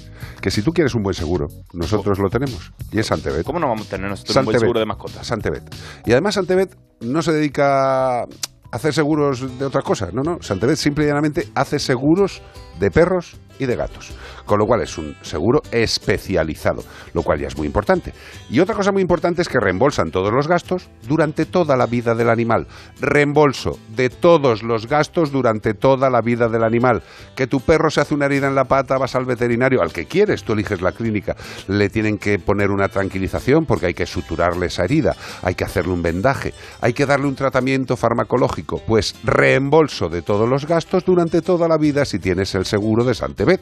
¿Quieres más información porque te está gustando lo que escuchas? Santebet.es, con V, de veterinario, santebet.es. O también más información de forma directa en el 93 181 69 56. 93 181 69 56. De verdad, las cosas están como para tener un seguro. Si podéis, hacerlo. Y el seguro de Santebet. Ahora sí, The Cure. ¿eh? Ala, ya te dejo cantar el Close to Me, hombre. Anda, canta. The Cure, The Cure, The Cure.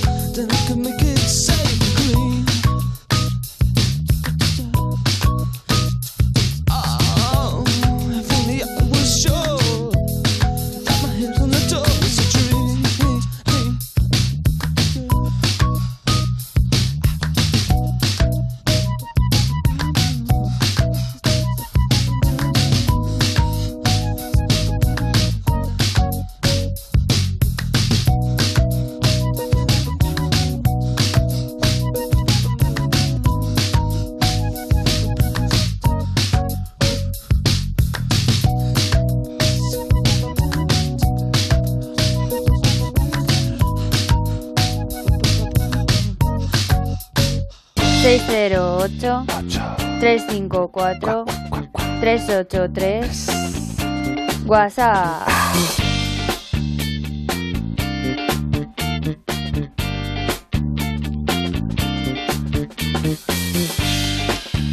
Habéis cambiado de planes, porque me ponéis la sintonía de una consulta, pero no.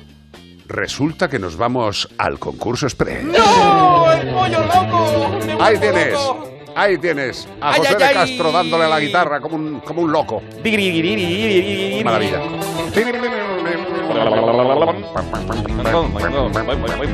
¿A dónde nos vamos, Beatriz Ramos? ¿Dónde? ¿Dónde nos vamos? ¿Ramos?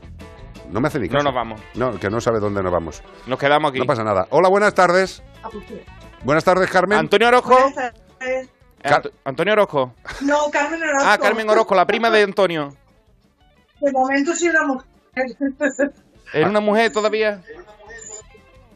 Se te oye, Todavía. se te oye raro. No me he cambiado. Baja, baja la, baja la. ¿Será por la radio? Sí, por favor, porque se Sí. está oyendo allí como. Ya está. Un clásico. Es, es prácticamente lo que le pasa a nuestros amigos en el hormiguero. Eh, ¿Sabe usted qué es lo que quiero? es una broma. No lo la tarjeta del hormiguero. Vale. Ah, Que pues lo no te ha llevado- sabes, pues no pero te ha llevado fíjate, nada. Pero no te vas a llevar la pasta. Pero mira la que maja está en la cocina. Mírala ahí. Mírala. Ay, ¿Qué pasa? ¿Qué tal?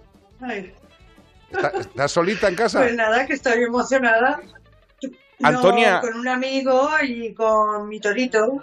Antonia, eres la pionera de- del concurso Express con imagen. Sí, eres la, la primera, primera. persona. Carmen. Carmen, Carmen Orozco, ¿no? Claro. Ah, Yo le digo Antonia Orozco. Sí. Eres la primera que te vemos, te vemos la cara. Granullaque. Quisiera conocer a Jorge Granullaque, que ¿Y es por- y por- y- ahí en Antena 3. ¿Y por qué? ¿Y por qué Claro, quiere conocer a Jorge? ¿Por qué en concreto a Jorge? Porque es, es familiar mío. Ah. Pero Granullaque so- solamente quedamos nosotros. Porque tú te llamas Orozco Granullaque. Y quiero conocer a Jorge Granullaque y no, no hay manera de conocerlo. Pues un tío majísimo. Eh, perdóname, nosotros le- se lo decimos ahora mismo. Mándale un mensaje. Mira, sí. mismo. Sí, decírselo, por favor. ¿Dónde- Que dónde no- estás tú, Yo no soy una tarada que, que vaya a perseguirlo. ¿Dónde estás tú, Carmen? ¿En qué zona estás tú? ¿En qué zona estás, Carmen? ¿En? Pero soy de Altea, Alicante. Ah, te digo porque Granullaque, soy de si, Altea, de Alicante. si se lo decimos a Granullaque, ahora coge la bicicleta y se va para allá, ¿eh? Él, él vive en Llansá, en Gerona, Sí, donde eh. pasaba mi madre y mi tía de pequeñas las vacaciones con hermanos de mi abuelo. Va a que ser era el mismo. Granullaque. Yo Va a ser creo- el mismo, va a yo- ser el mismo, Yo no sé si va a ser el ¿Eh? mismo, ¿eh? Jorge Granullaque, que tú estás diciendo que el nuestro, ¿eh? Es que solamente quedamos nosotros, que mi abuelo, aparte de ser militar, estudi- eh, era profesor de historia Sí. y le dio por, por estudiar el apellido a ver de dónde venía. Madre Y mía. venía de Onda Cero, fijo. que cuatro. Y cuando me enteré, Ah, estaban los visigodos, estaban los romanos y luego estaba Onda Cero, Y los que Granullaque. dio los Granullaque de toda la vida. Ya está. Escúchame, que- tú me has dicho que estás con un amigo y con un animal, ¿no? ¿Es correcto? Sí, pero están en- se ha ido mi amigo que al salón donde tengo también la radio puesta que le he dicho, no pongas las noticias, pon la radio. Qué cobarde, te ha dejado solo, de verdad. ¡Cobarde! Cobarde, pecador, hombre, ayuda a la Carmen, por Dios, hombre, por Dios. Bueno, Carmen, entonces empezamos el concurso. Vamos por el concurso, Carmen. Venga, vale. Primera pregunta para Carmen Vale, en su venga. cocina, que me encanta verla. Ahí, torre peinada, qué, qué bonita está la Carmen. Sí, señor, está para pegarle un bocado. Eh, Carmen, primera pregunta. Nos gustaría saber el nombre de cinco animales, cinco animales que puedas encontrarte en un paseo por el barrio. Y no vale insultar a ningún vecino. Cinco animales. Gato, rata, perro, Sí. eh, Gato, rata, perro, has dicho por el hurón. momento. Un, un hurón, hay claro, gente sí. que lleva. Y paloma. Y palomas, muy bien, es correcto. Hombre, lo del hurón tiene que ser algún, alguno de allí del barrio que, que le dé por pasear con el hurón, que tampoco es raro. Hay gente. Correcto. Vamos a por la segunda pregunta porque... Pero los hay, ¿eh? Los Hombre, hay. claro los hay. Ahí abajo de mi casa un tío con un cerdo vietnamita y lo baja todos los días al jardín. Qué bonito, tío. Un cerdito chico. ¿Y cómo se llama el cerdito? No le he preguntado. Se le- le-. Eh, ¿Que se corta? Me voy a acercar hacia el salón. Venga, venga, acércate al amigo. A ver si es. Pero es que, es, es que esto es maravilloso. O sea, estamos viendo a una persona que está concursando con nosotros y va por el pasillo. Da un como- poco de miedo porque va la por el pasillo película de ¿eh? Rec. Es que da, da miedo, tío. Ya ¿verdad? está, ya está. Ahí se te oye muchísimo mejor, sin ¿Da duda. miedo el salón? No, el pasillo, el pasillo ido por, Claro. Has ido por el pasillo El y... túnel del terror.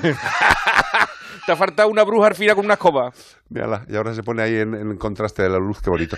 Segunda pregunta para Carmen. Carmen, párate ya que me estoy poniendo nervioso. Ahora, qué bonita lámpara. Qué bonita casa tienes, Carmen, de verdad, ¿eh? Qué lucido todo. Sí, señor, limpito. Sí, sí, me gusta Ay, todo. sí. Sí, Pues sí. si vieras la vela que me estoy haciendo, verás. ¿Una vela? ¿Pero de barco Sí, o de para encenderla? Está haciéndose una vela. Ahora está, ahora ¿La está- está tejiendo una vela de, Mira, de mira, mira, mira la marinera. vela. Mira la vela, qué cosa más bonita, pero es Uy, una uy, figura. uy, qué es una bonito. figura. Iván, esta mujer te da a ti su paz con Y onda. cuando viene Uy, uy, uy. Navidad, pues velas rojas. Muy bien. Muy bien. Pero velas negras nunca, ¿eh? La Carmen, por empezó Dios. mi marido que se murió. Vaya Pobre por Dios. Y la continúo yo. Vaya por Dios, hija. Como lo siento. Eh, Vamos por la segunda pregunta. Venga, ya no me acuerdo de la primera. Vale, Nos vamos a la segunda pregunta, que es la siguiente. Nos gustaría saber el nombre de cinco animales, de cinco animales que puedan saltar más de un metro hacia arriba. Un, un tigre, Un tigre, correcto, Tigre. muy bien, eh, sí señor. un jaguar, Un jaguar, un mono, gracias por lo que me toca, un mono, un canguro. un canguro, perfecto. ¿Cuántos me faltan? Te queda uno. Eh, un conejo. Hombre, un conejo, un un conejo, cone- un un salto conejo de de un metro, competición. un salto de un metro Ay. hacia arriba, un conejo, un A ver si metro. va a ser para abajo que se Un cae del... jaguar, un jaguar. Ya ya lo has dicho, dicho. ya lo has dicho. Lo has pronunciado distinto, ¿Ah, sí? pero no Pues cuela, un ¿eh? tigre. También lo has ¿Otro dicho, dillo? tigre. Ay, Ahí. ay. Te falta tigres, Espérate. tigres. eh, eh, eh, eh.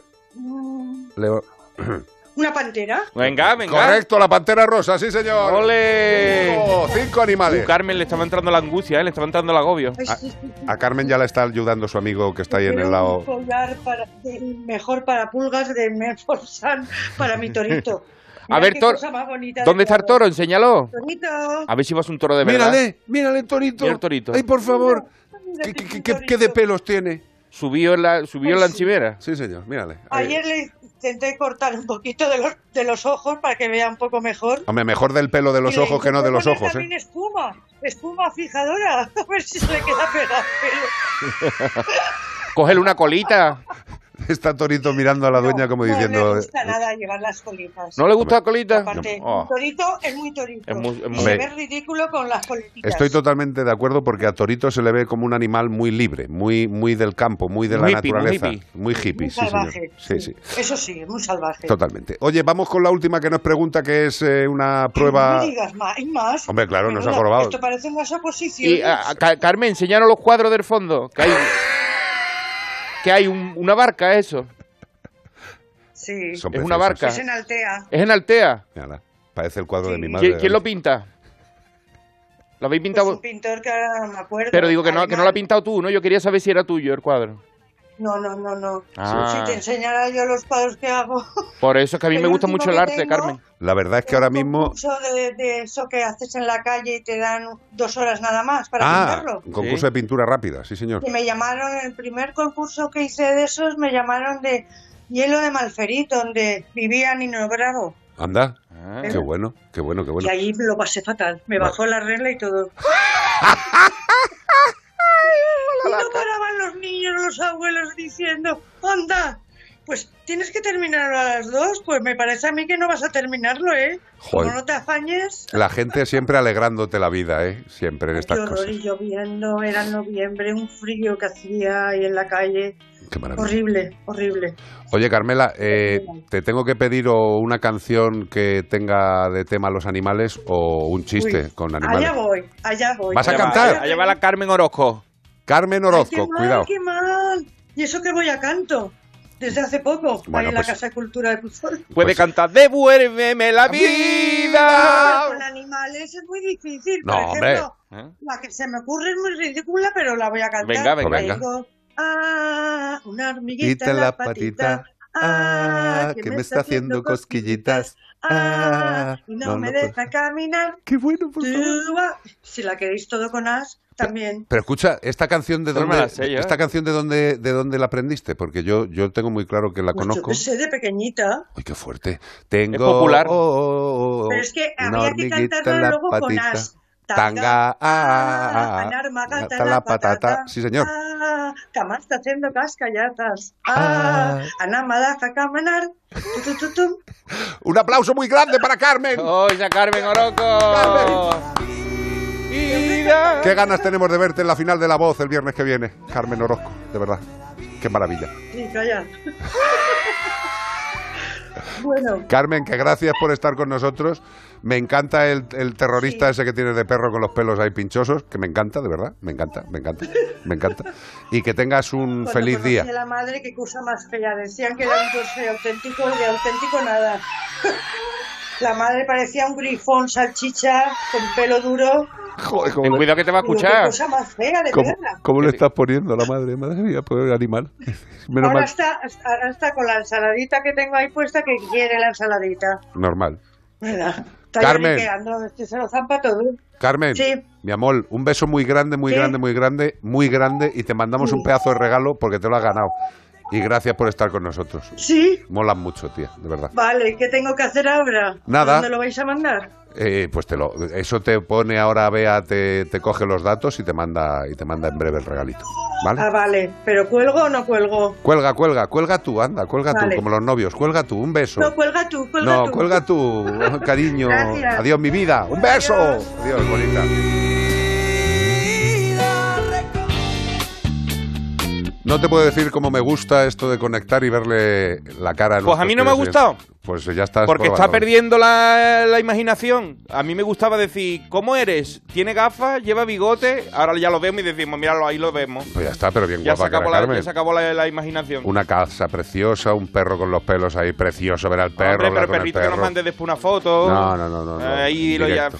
608 354 Se acabó la radio, se pierde la radio. Estamos en Onda Cero, estamos en Melodía FM, Los últimos estamos en días Como de el la Perro y el. Gato y simple y llanamente Beatriz Ramos nos pasará cuando le parezca oportuno algún tipo de consulta. ¿O tienes ahí por ahí? No, no. 608-354-383, sí, ya está. Dale, Bea, dale. Hola, es Beto acá desde Ah. California. No sé cómo esta gente puede tomar las acciones que toman con los animales. Eh, pues había una rata en un local donde nosotros trabajamos y la casé con una jaula eh, y luego la puse en mi coche y la llevé hacia un parque, la dejé allá. No puedo ni matar una rata, no sé cómo esta gente puede matar a otras cosas. Venga, un abrazo, necesita mejorarse.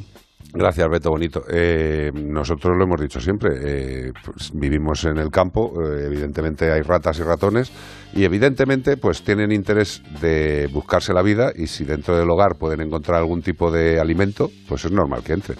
¿Que no quieres que entren? Pues hay trampas que no matan a los animales, que simplemente los recogen y tú en ese recipiente preparado para la captura de los roedores, pues coges al animalico, te vas al campo un poco más lejos y lo sueltas y ya está. ¿Que vuelve a entrar en casa? Pues le vuelves a poner la jaulita trampa que no le mate. Es sencillo. Eh, esto de la biodiversidad y los que defienden la biodiversidad, claro, pero la biodiversidad lleva cambiando desde que el hombre interviene en la naturaleza. Los caballos no vivían con nosotros, las vacas tampoco, los cerdos tampoco. Hemos ido cambiando la biodiversidad. A ver si nos acostumbramos y dejamos de decir chorradas sobre los gatos, por ejemplo. 608-354-383, temazo. Hello, you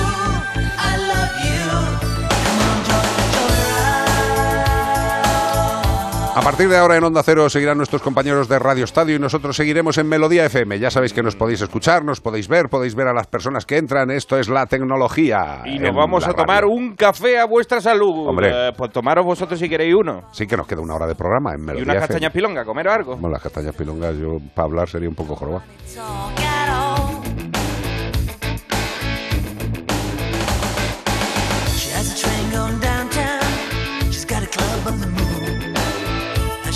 All the secrets in a wonderful balloon. She's the heart of the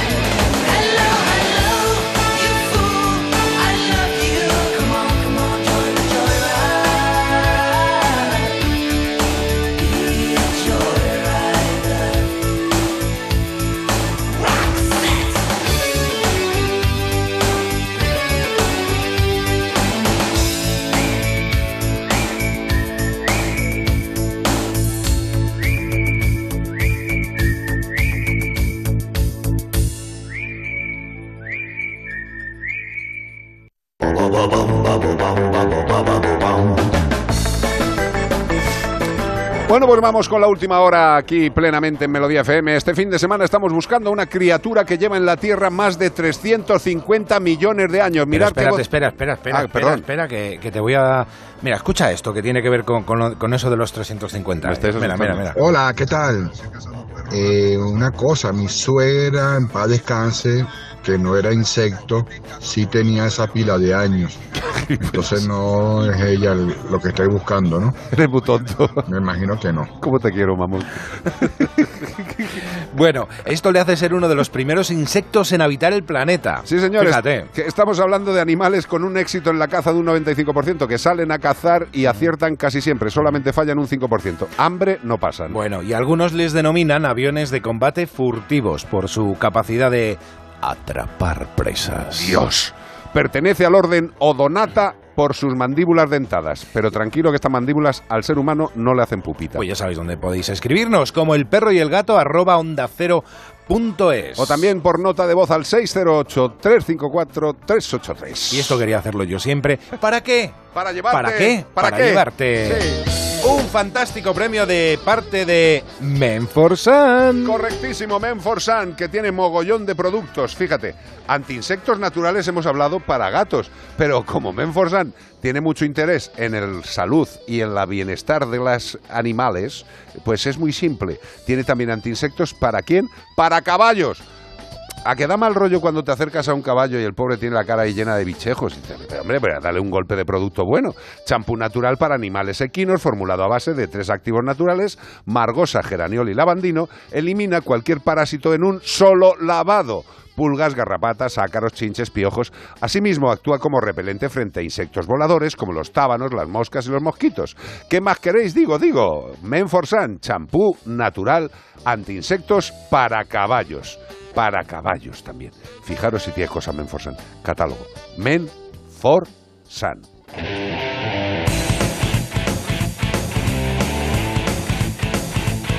Pues mira, te quiero comentar una cosa que nos está preguntando mucha gente por ello, que es lo del tema de la lotería de Navidad de la Fundación Mascoteros, que todo el mundo nos está diciendo, oye, ¿qué pasa este año? No está anunciada, no la habéis dicho en la radio, ¿qué pacha? Pues que este año no la podemos vender. ¿Por qué? Pues las cosas de Hacienda. ¿Pero por qué? A ver, nosotros hasta ahora la vendíamos a través de, eh, de, una, de una administración de lotería que nos hacía la plataforma, nos lo Sí, gestionaba de las todo. ventas, la- todos los pagos eh, eh, ¿Y virtuales. qué no le pasa a Hacienda? Pues que parece ser que para que puedas vender participaciones tienes que montarlo tú, no, no te lo puede montar otro ni gestionarte los pagos otros, aunque no reciban un duro.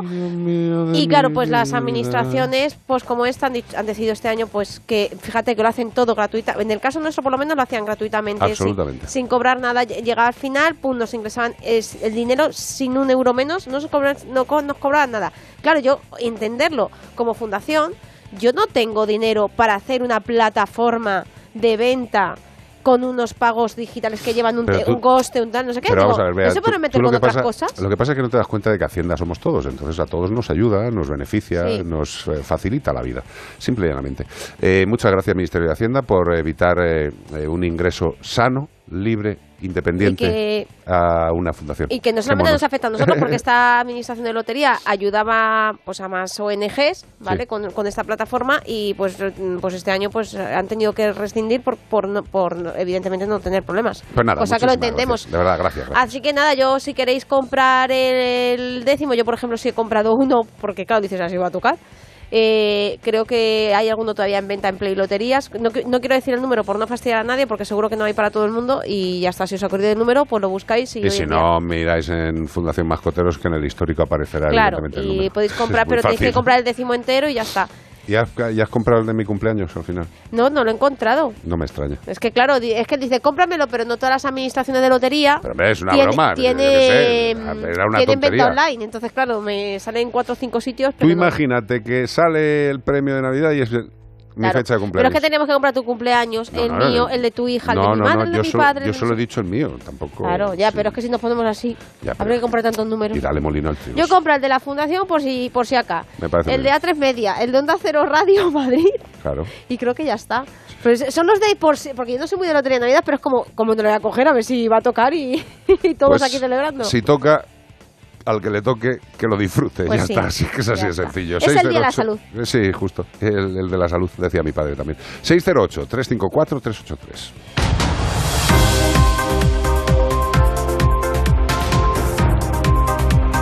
Último bloque de noticias de este maravilloso domingo del mes de diciembre del Mm. 2022. Con sabor a café. No nos queda nada para otro año, tío. Otro 2023. Este tiene que 2023. estar guapo, porque a mí el tren no me gusta mucho. Bueno, no sé, yo con que esté medianamente. Hayan muertas. Claro, estaban ahí. dicen, vamos a morirnos. Hayan muertas a 2.500 focas en peligro de extinción en la costa del Caspio de Rusia. Uh, vale, bueno, esta noticia cuando la leí ayer en la CNN daban dos números. El, en el titular decían 700 focas, en el audio 2.500 y los reiteraban 2.500. Entonces yo me quedé con el número grande porque cuando vi, digo, 700 no hay ahí, ahí hay más. Las focas del Caspio, los únicos mamíferos que se encuentran en el mar Caspio han sido clasificadas como en peligro de extinción en la lista roja de la Unión Internacional para la Conservación de la Naturaleza desde 2010, desde 2008. Fíjate, ya, lleva- ya llevan unos años, ¿eh? Ya llevan en extinción y ahora se les mueren todas. Bueno, pues el número de animales descubiertos puede aumentar, por eso decía que el, el titular era un poquito duda- dubitativo. Puede aumentar la causa de la muerte, aún no se ha determinado. Solo las ve dando vueltas ahí en la, en la orilla con las olas flotando como pelotas. Las pobrecitas, dijo el servicio de prensa de la agencia de pesca de la región, según el medio estatal ruso TASS, que yo no lo suelo ver, o sea, el TASS no lo conozco. Yo tampoco. Las focas aparecieron en la costa de la República Rusa de Dagestán. Ahí de ahí es Khabib Nurmagomedov, el campeón de la UFC. A lo largo del mar Caspio, eh, bueno, pues de esa costa de, de Dagestán, el cuerpo de agua sin salida al mar más grande del mundo. Dijo que los investigadores ya habían comenzado a trabajar para identificar la causa de la muerte de los mamíferos, pero todavía no saben por qué se les están muriendo de golpe todos a la vez. No, esto Algo raro está pasando, Hombre, amigos. Evidentemente, 2.500 animales Y en Rusia. eh, en un momento dado, en un periodo corto de tiempo, algo tiene que pasar, evidentemente. Eh, algo puede ser intoxicación, puede ser alguna enfermedad, puede ser algún tipo de residuo que esté por el mar debido a la situación en la que está Rusia de guerra. No sé, hay Fíjate que 50.000 una- posibilidades, tío. Un cacho de, de mar, pero que no está abierto, sino que es cerrado, una zona cerrada. O sea, que ahí se puede in- filtrar lo que sea e intoxicar No, a todos no, los animales. Es que, es que además, no- estando, no estando en como- plena guerra, pues tú imagínate lo que puede haber pululando por las aguas. Pero bueno, eh, así está el mundo. Y la última noticia es un poquito Uf, eh, eh, verderasca. eh, no es hora todavía, pero. Sí, pero ya, hay ya- que, ya es hora. Ya si hay que café. decirlo, se dice. Es natural. ¿Cuál? ¿Cuál es el pene más grande del mundo? Una increíble fuerza de la naturaleza de más de dos metros. Dos metros, a lo mejor Fernando Roma y le cae esto encima lo dobla por la mitad. No lo puede llevar en un hombro. Madre de Dios. Madre mía, y no es Nacho Vidal del que estamos hablando, es, No. una- es otro tipo de animal. ¿Cuántas veces hemos escuchado aquello de que el tamaño importa? Pues espero que no lo hayáis escuchado mucho porque eso es muy, muy decepcionante, muy triste, muy Total. desagradable. Pues en el reino animal el tamaño sí que importa, ya sea para atraer a las hembras, para el apareamiento u otras diversas razones. El miembro viril tiene nombres mil, como diría aquel. Entre los animales puede ser de diversos tamaños y formas. Algunos de ellos son extremadamente extraños. Muchos de estos penes son además muy diferentes a los del ser humano. Mm, ¿Cómo es? ¡Qué noticia! No me lo puedo creer. Algunos ejemplos son los penes sonoros. ¿Cómo? Pene sonoro, pene con música, como las cajitas de estas que las abría, Sí, y te tocan... No, son penes que llevan dentro como un cascabel, ¿vale? Que suenan como la, como la cola de una cascabel. Nunca mejor dicho, una serpiente cascabel. También hay el doble pene. El doble pene. Este, este es más alegre. Glang, glang, glang, puntiagudo. El doble pene y puntiagudo. Mm, no, eh, como si le hubieran sacado punta con un lápiz. Sí. Penes partidos. Esto no me mola. Pene partido Sí, no me da está buen rollo. el pene Partido Popular, el pene, ¿sabes? Los hay, el PNE, el PNC. El pene partido socialista. Y, y después está los penes en la cabeza. ¿Cómo? Hay penes en la cabeza y no se trata de una despedida de solteras. Es verdad, Es verdad, es un pene en la cabeza. Pero ¿qué animal es? Bueno, no lo sabemos. Eh, también hay penes con huesos. Los de los perros. Huesitos. ¿Te acuerdas de esa galleta huesito? Pues ya no te los vas a comer con el mismo gusto, pensando que hay penes que, se, que llevan un huesito dentro. Bueno, pues también hay penes de cuatro cabezas. Como ¿Qué? los monstruos, como una hidra. Como un dragón. Así, la, la, la. Qué barbaridad. ¿Tú sabes para hacer pipí eso la que lía? Terrorífico. ¿Tú imagínate el baño cómo lo deja, la tapa? Pues meas hasta detrás de ti. Tiene que me ha sentado fijo. Madre mía. Son casi tan diversos como el número de especies que existen en la Tierra. Cada uno tiene su pene. Eh, normal que cada uno tengamos el suyo. Si bien en esta lista recogemos los miembros viriles con el mayor tamaño, que lo vamos a decir después, los percebes merecen una mención especial. ¿Por qué? Porque son los Nacho Vidal de la naturaleza, son la especie con el pene más grande en proporción a su cuerpo, son impresionantes. Pero vamos a dar una lista rápida de los cinco penes más grandes del mundo, que ya que era lo que la lista hablaba de esto. y en el número... En el número 5, La morsa tiene un buen mandado. en el número 4, El toro enamorado de la luna, ya sabe que se pone eh, por la noche a la maná. tontito se pone. En el número 3, La jirafa, que lo único largo que tiene no es el cuello, también tiene es proporcional, por Sí, arriba señor. y por abajo. en el número 2, El de dos metros, el que te cae en la espalda y no lo levanta como si fuera un nazareno. Te rompe la columna vertebral, la ballena azul. no, en el número 2, En el número dos, el elefante africano. vete a saltar el ah, me elefante. saltó el elefante africano. Me perdóname, que el Eh, elefante está en la segunda posición. Es verdad, y es que este también tenía buen chiste, porque trompa. Pues tiene dos trompas. Sí, ¿Qué quiere que te diga? Y en el número 1, indudablemente, La ballena, la ballena azul. será el balleno. el balleno, sí, El porque la ballena. No tiene, pero el balleno sí tiene. Y quedaros con esto, los percebes, muy ricos, sí señor. Pero el pene más grande en proporción al cuerpo es el del percebe. Eh, y Y, la- y quiero deciros, eh, para estas fechas, el percebe es caro, el percebe está rico, pero cuando te estás comiendo un percebe, te estás Te está comiendo el la pene. boca, ¿eh? Te estás comiendo el pene del percebe. Que lo sepas. Hay mucha gente que todavía no lo sabe. Aún así, sabiéndolo, yo, si me dan un percebe, seguiré comiendo ese pene. Es lo que hay. Como me gusta el banjo de esta canción. Preciosa. Tiene nombres mil, el miembro. Hay que ir al banjo. Ala, dale. Ahora no canta, tío. Subidón, subidón.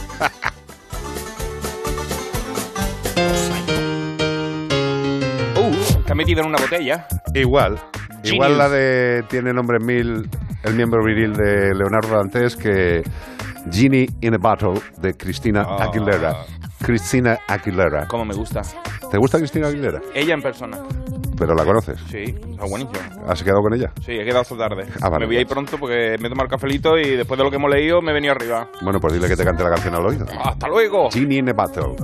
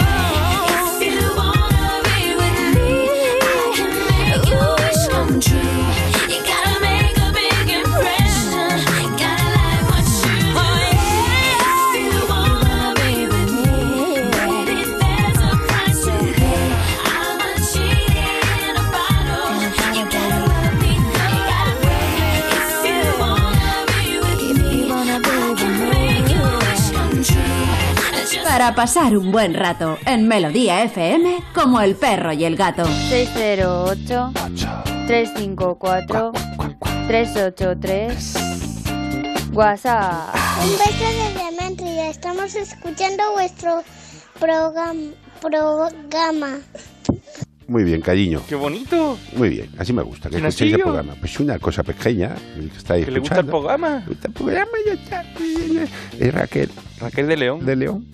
Tiene una voz, ¿puedes volver a ponerlo? Es imposible. Es imposible. ¿Puedes volver a ponerlo? Por fa- Por favor, te lo pido. Esa vocecita. Un beso desde Mentria. Estamos escuchando vuestro programa. programa. Desde Méntriga. Fíjate es difícil decir Méntrida y, después dice Pogama. Claro, pero vamos a ver, es que, Que- es que vive en Méntrida. ¿eh? Impresionante. Es que vive en Méntrida y Méntrida Méntrida le lo sale responde- fluido. lo responde le sale estupendamente. Vivo en Méntrida, me encanta. Yo, una, una de las cosas que más nos mola, ¿verdad, Iván? Es que este programa eh, lo escuchen los enanos, tío. Desde los enanos hasta las personas más mayores que también nos, nos, entre- nos enternecen. Los que estáis en medio nos da igual, pero los de Ah. arriba y los de abajo, es que esa gente nos come el corazón. Los chiquillos Totalmente. y la gente mayor. Totalmente, tío. Estamos en Onda Cero No, ahí ya están nuestros queridos amigos de Radio Estadio. Nosotros estamos en Melodía FM, con vosotros, pasando un buen rato. Hola, buenas tardes. Soy Buena. Yossi. Yo, Vamos a ver. dime. Yo Sí, os adoro a los veterinarios. bueno. Para mí tenéis más mérito incluso que los médicos de humano. Porque tenéis que tratar a pacientes que no hablan, Correcto. no dicen dónde le duele. No. A mí me maravilla que la gente siga pensando ¿eh? que, hombre, todo lo que sea cobrar más de 30 euritos por una serie de medicaciones, de pruebas y de... ¡Oh, esto es un escándalo! Porque se quieren hacer millonarios. Nadie se para a cuestionar que habéis tenido que estudiar una carrera, que el, material que tenéis en la clínica vale un pastizal. Sí. ¿eh? Sí. Y que, como es lógico, tenéis que cobrar lo que sea necesario. No les importa irse a un médico privado de humano y pagar lo que les pida, porque están mejor considerados. ¿Pero de qué vamos? ¿De verdad? Para mí es más importante la salud de mi pelúo que la mía propia. Ahí lo dejo.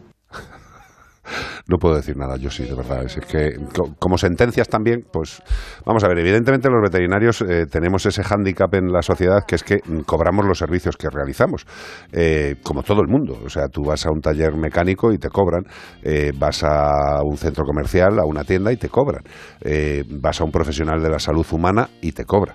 Eh, y si no te cobra porque vas a la seguridad social, tranquilo que la seguridad social ya te detrae ese dinero de la nómina que te pagan. A nadie le sale gratis la sanidad y siento tener que ser pesado y recordarlo. A mí, sinceramente, eh, me cuesta mucho, muchas veces, mirar a las personas que vienen a la clínica, eh, conocerles de mucho tiempo, saber la situación en la que se encuentran algunos y ahí ya cada veterinario que decida lo que tiene que hacer, que está en su casa. Eh, la puñeta es que hay veterinarios que afortunadamente, como es eh, nuestro caso, podemos hacer lo que consideramos oportuno y ayudar a quien nos dé la gana. La clínica es de tres personas, es de tres personas, es de Marta Bravo, de Beatriz Ramos y de un servidor. Y como los tres tenemos muy claro lo que es nuestra profesión y lo que es intentar ayudar, pues lo hacemos. Cada uno que haga lo que considere y lo que crea bueno para sus pacientes, amigos y para la sociedad. ¿Se puede ayudar? Por supuesto. Cada uno desde su nivel, por supuesto. Que haga cada uno lo que quiera. Yo ya ahí no entro. También todas las clínicas no son de los veterinarios que trabajan en ellas, entenderlo. O sea que hay veterinarios que son eh, contratados y tienen jefes. Y evidentemente les podría gustar mucho ayudar, pero tienen que seguir una serie de normas. Cada clínica es un mundo. Fíjate, ahora mismo con el tema de los gatos y la opinión sobre si tienen que ser o no controlados por los métodos CER, podemos encontrar veterinarios que son muy utilitaristas y consideran que son innecesarios y que incluso podrían ser exterminados, y hay otros que pensamos que los gatos no tienen la culpa de estar viviendo donde están viviendo y que lo único que tenemos que proporcionarles los seres humanos es salud y bienestar. Y siendo veterinarios, ya ni te cuento. Eso forma parte de nuestro código deontológico, que parece que a algunos profesionales se les olvida. 608-354-383. Pues hombre, es un viaje interesante. Mecano, Mecano en todo, hombre, por Dios. cara tu casa. Nos vamos a Venus en un barco con Mecano.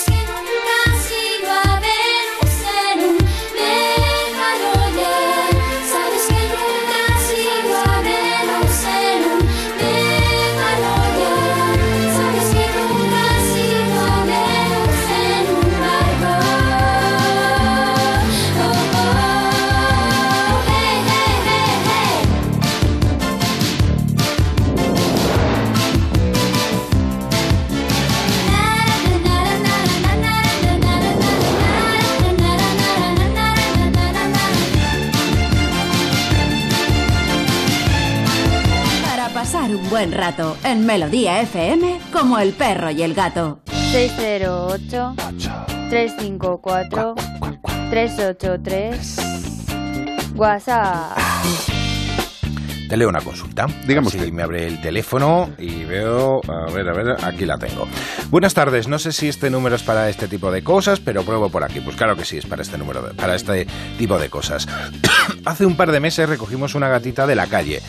Tendría entonces alrededor de dos meses. La llevamos al veterinario para hacerla un chequeo y la trataron de parásitos intestinales. Le hicieron un test de inmunodeficiencia felina y leucemia que dio negativo y le han puesto las dos vacunas. Tenía los oídos muy sucios. Yo pensaba que eran ácaros, pero dio negativo como seguía igual y de vez en cuando se rascaba, pues la volvimos a llevar y la volvieron a mirar otra vez. Y negativo en ácaros y bacterias. De esto hace ya más de un mes. Me dijeron que la hiciera lavados con un limpiador, OTI free, y con una gasa cuando se sacude la retira, pues dice que le retira la sociedad. Hacía unos siete días que no la miraba y hoy las tiene igual. Son como pozos de café, entre marrón y negro. Hoy tiene una heridita, se ve que de rascarse.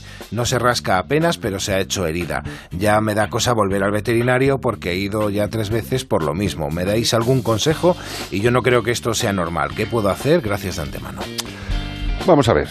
Eh, las orejas y su puñetera madre, porque las orejas es un, es un territorio orgánico eh, que en realidad no es tan complejo, pero cuando se planta ahí alguna patología, algún problema, eh, suele ser de difícil, eh, de difícil manejo y de difícil solución.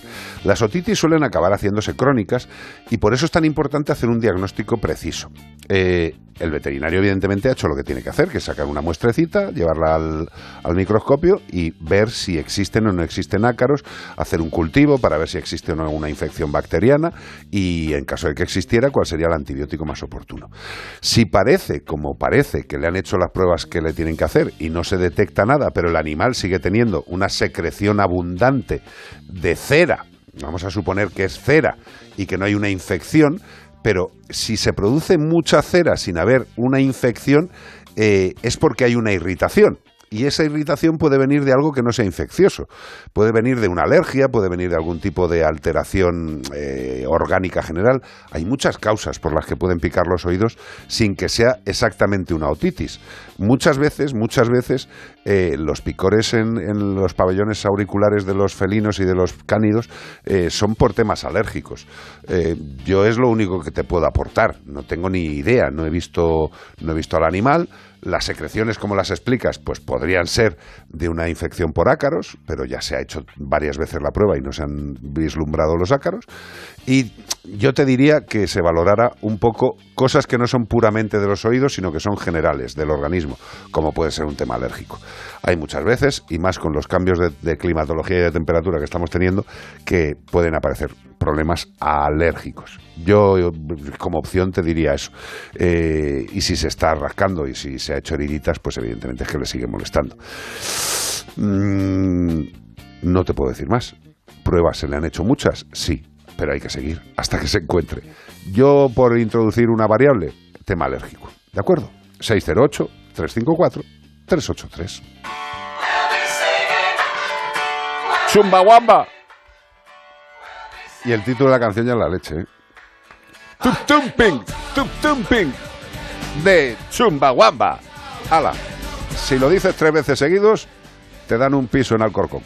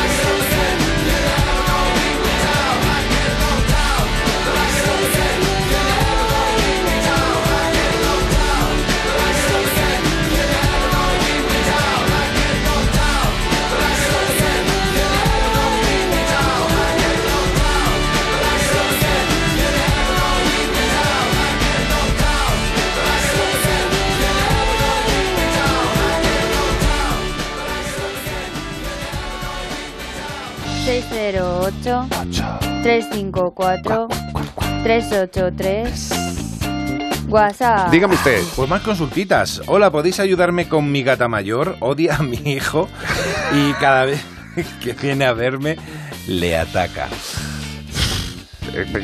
Los animales son así de particular, las personas también. A veces no te cae bien alguien y no te cae bien. Y, Hombre, pero y- gener- generalmente lo que pasa es que cuando viene alguien de visita que no te cae bien, pues hombre, no, no te tiras a él. Lo, lo que pasa es que los gatos son sinceros. O sea, algún rollo tiene que tener con tu hijo para, para actuar así. O sea, vamos a ver, por lo que sea. No tiene por qué tu hijo haberle pegado una somanta de golpes al gato, ni nada por el estilo. A veces incluso sí. el miedo que tú, con el que tú te acercas al gato, el gato lo ve y dice, te pega una paliza. Claro. ¿Sabes? Porque son así, ¿sabes? No son como los perros que son nobles de, ay, hazme lo que quieras. Sí, sí, sí. Sino que el gato tiene su carácter y entonces, si no te conoce, pues te da. Yo te diría dos cosas. Una, Feliway eh, en dispensador en el hogar y que cuando tu hijo llegue a casa que no le haga ni puñetero caso al gato. Es decir, ni tú, ni el hijo, ni nadie intente convencer al gato para que se lleven bien. No, simple y llanamente lo mejor es no hacerle ni puñetero caso. Que tu hijo entre por casa, ni le dirija la mirada, que vaya a su rollo. Y si el gato se pone muy borrico, a una habitación separada, pero sin violencia, sin estridencias, porque el gato, si se comporta así, es por algo, es por algo. Que, que, insisto, que no es que tenga la culpa tu hijo, para nada, no tiene nada que ver. O sea, tú imagínate, te- voy a decir una estupidez, ¿eh? Imagínate que el gato está por casa, tu hijo está por casa cuando no había ningún problema. A tu hijo se le cae un boli, un boli, un boli, fíjate qué chorrada, ¿eh? un boli, al lado del gato Y ya ha asociado eso. ha asociado el susto que se ha llevado con tu hijo y ya no le mola nada. Bueno, pues la mejor forma de volver a la naturalidad es que haya una separación de ambientes, es decir, tu hijo está en su mundo, tu gato está en su mundo, que interaccionan, que no se hagan caso, por lo menos desde la parte del racional, que es tu hijo. El gato pues puede Tiene gracia, asustarse. dice Sandra Gómez Díaz. Si a mí me pasa eso, yo cambio de hijo. A mí, eh, yo también probaría, eh, también existe el Feliway en spray que a lo mejor se puede, no mancha ni nada de la ropa, te lo puedes echar, yo en algún caso lo, también lo he utilizado. Y aquí yo, yo quiero reivindicar una cosa, porque cuando tenemos un problema con un perro, sobre todo cuando hay un ataque, yo creo que todo- mm, la gente tiende más a buscar al profesional en comportamiento. Y con el gato es como... mm, Bueno, a ver qué podemos hacer. También existen profesionales No, en no, comportamiento. el, el- la el agresividad. etólogo es etólogo, Claro. eh, perro y gato, que, pueden ser más especialistas en perros o en gatos. Y luego la agresividad en gatos, ojo, eh, que un gato con mala leche, o sea, que Carlos y yo lo sabemos muy bien por los gatos de la calle, eh, alguna vez esto de que se te escapa del jaulón No. porque se, se ha quedado mal dormido y crees que sí. Y ostras, eh, que sientes miedo, o sea, que dices, vaya fiera. Hombre, yo más que miedo, porque miedo ya, a ver, cuando ya llevas muchos años, eh, por cierto, desde aquí también un saludo muy cordial a todos los que están hablando de cómo se hace un cer y lo importante es o no que son los gatos y no han hecho un cer en su vida y no han castrado ni un gato y no saben lo que es un cer. Desde aquí os animo a que sigáis diciendo estupideces desde la presunta sabiduría de la cual carecéis. Eh, cuando ya se llevan eh, 35 años haciendo control de colonias felinas, eh, pues hombre, ya sabes que algún gato en ese día te Sí. puede reventar las manos o la cara o lo que sea. ¿Y qué haces?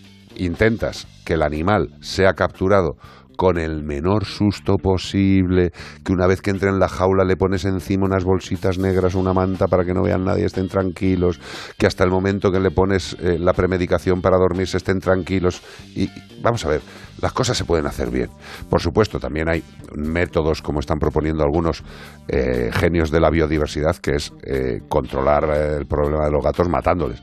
Evidentemente, pues también podríamos pensar lo mismo en otras situaciones de otras especies animales, incluidas las racionales. No seamos bestias, hombre, que los gatos no tienen la culpa de nada. Bueno, volviendo al, al problema que tiene nuestra oyente, pues que mm, precisamente eso, que a lo mejor... em, Que cambie de hijo. No, no que cambie de hijo, pero que dices, eh, a lo mejor te- tenéis que de un experto en educación felina, que los hay, son excelentes y, y tenemos que también acostumbrarnos a que también merecen los gatos eso, porque Hombre, por también pasan miedo, también para ellos es un... Mira, simplemente yo cuando he recibido esta consulta he pensado, los gatos son muy territoriales, a pesar de lo que la gente, mucha gente piensa, entonces a lo mejor tu hijo puede ser que tenga gato, no lo sé, o perro, y a lo mejor simplemente el olor de Sí. ese otro animal también le esté haciendo.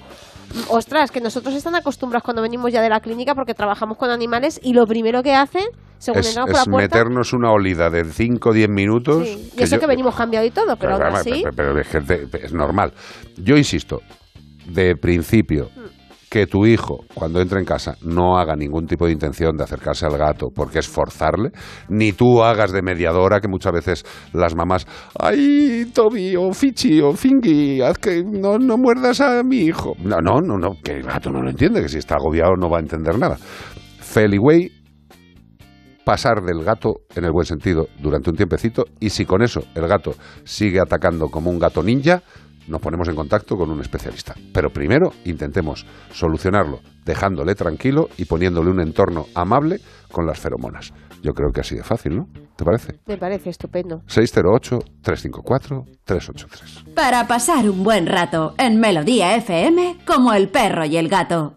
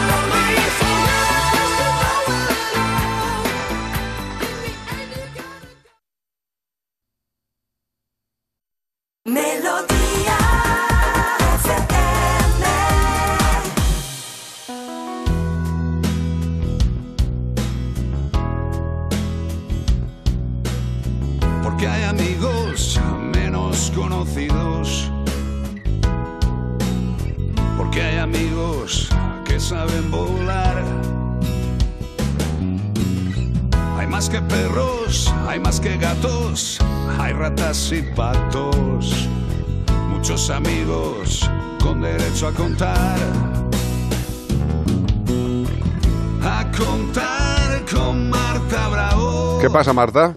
Buenas tardes, ¿qué tal estáis? Bien, pues yo con mocos crónicos ya Bien, forman parte de mi vida. Estoy encantado, muy bien. Me siento como un troll, Bueno, fantástico. Por cierto, la película de troll muy buena, ¿eh? Ah, que yo, yo te lo iba a recomendar, porque sabes las que le gusta a Carlos. Muy buena, tío. La- ya, ya, ya te la gozado. mismo yo creo que fue una de las primeras personas que lo vimos en Netflix. Sí.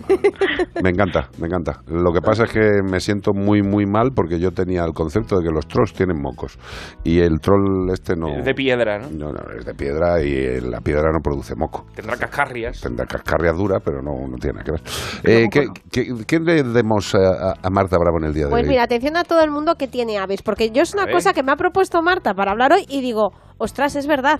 ¿Qué hacemos para evitar que nuestra ave, si tiene algún tipo de heridita, una lesión, algo, yo que sé, una dermatitis tal, para que no se piquen? Porque claro, tú dices, un, un gato le pones el isabelino, pero ¿y qué haces con un periquito o con un canario? Pues que nos diga Marta Bravo. Pues sí, porque yo no tengo ni idea. Yo sí, pero tengo una cierta idea. Nada por asomo con la categoría cefálica de Marta Bravo en este tema, por Dios.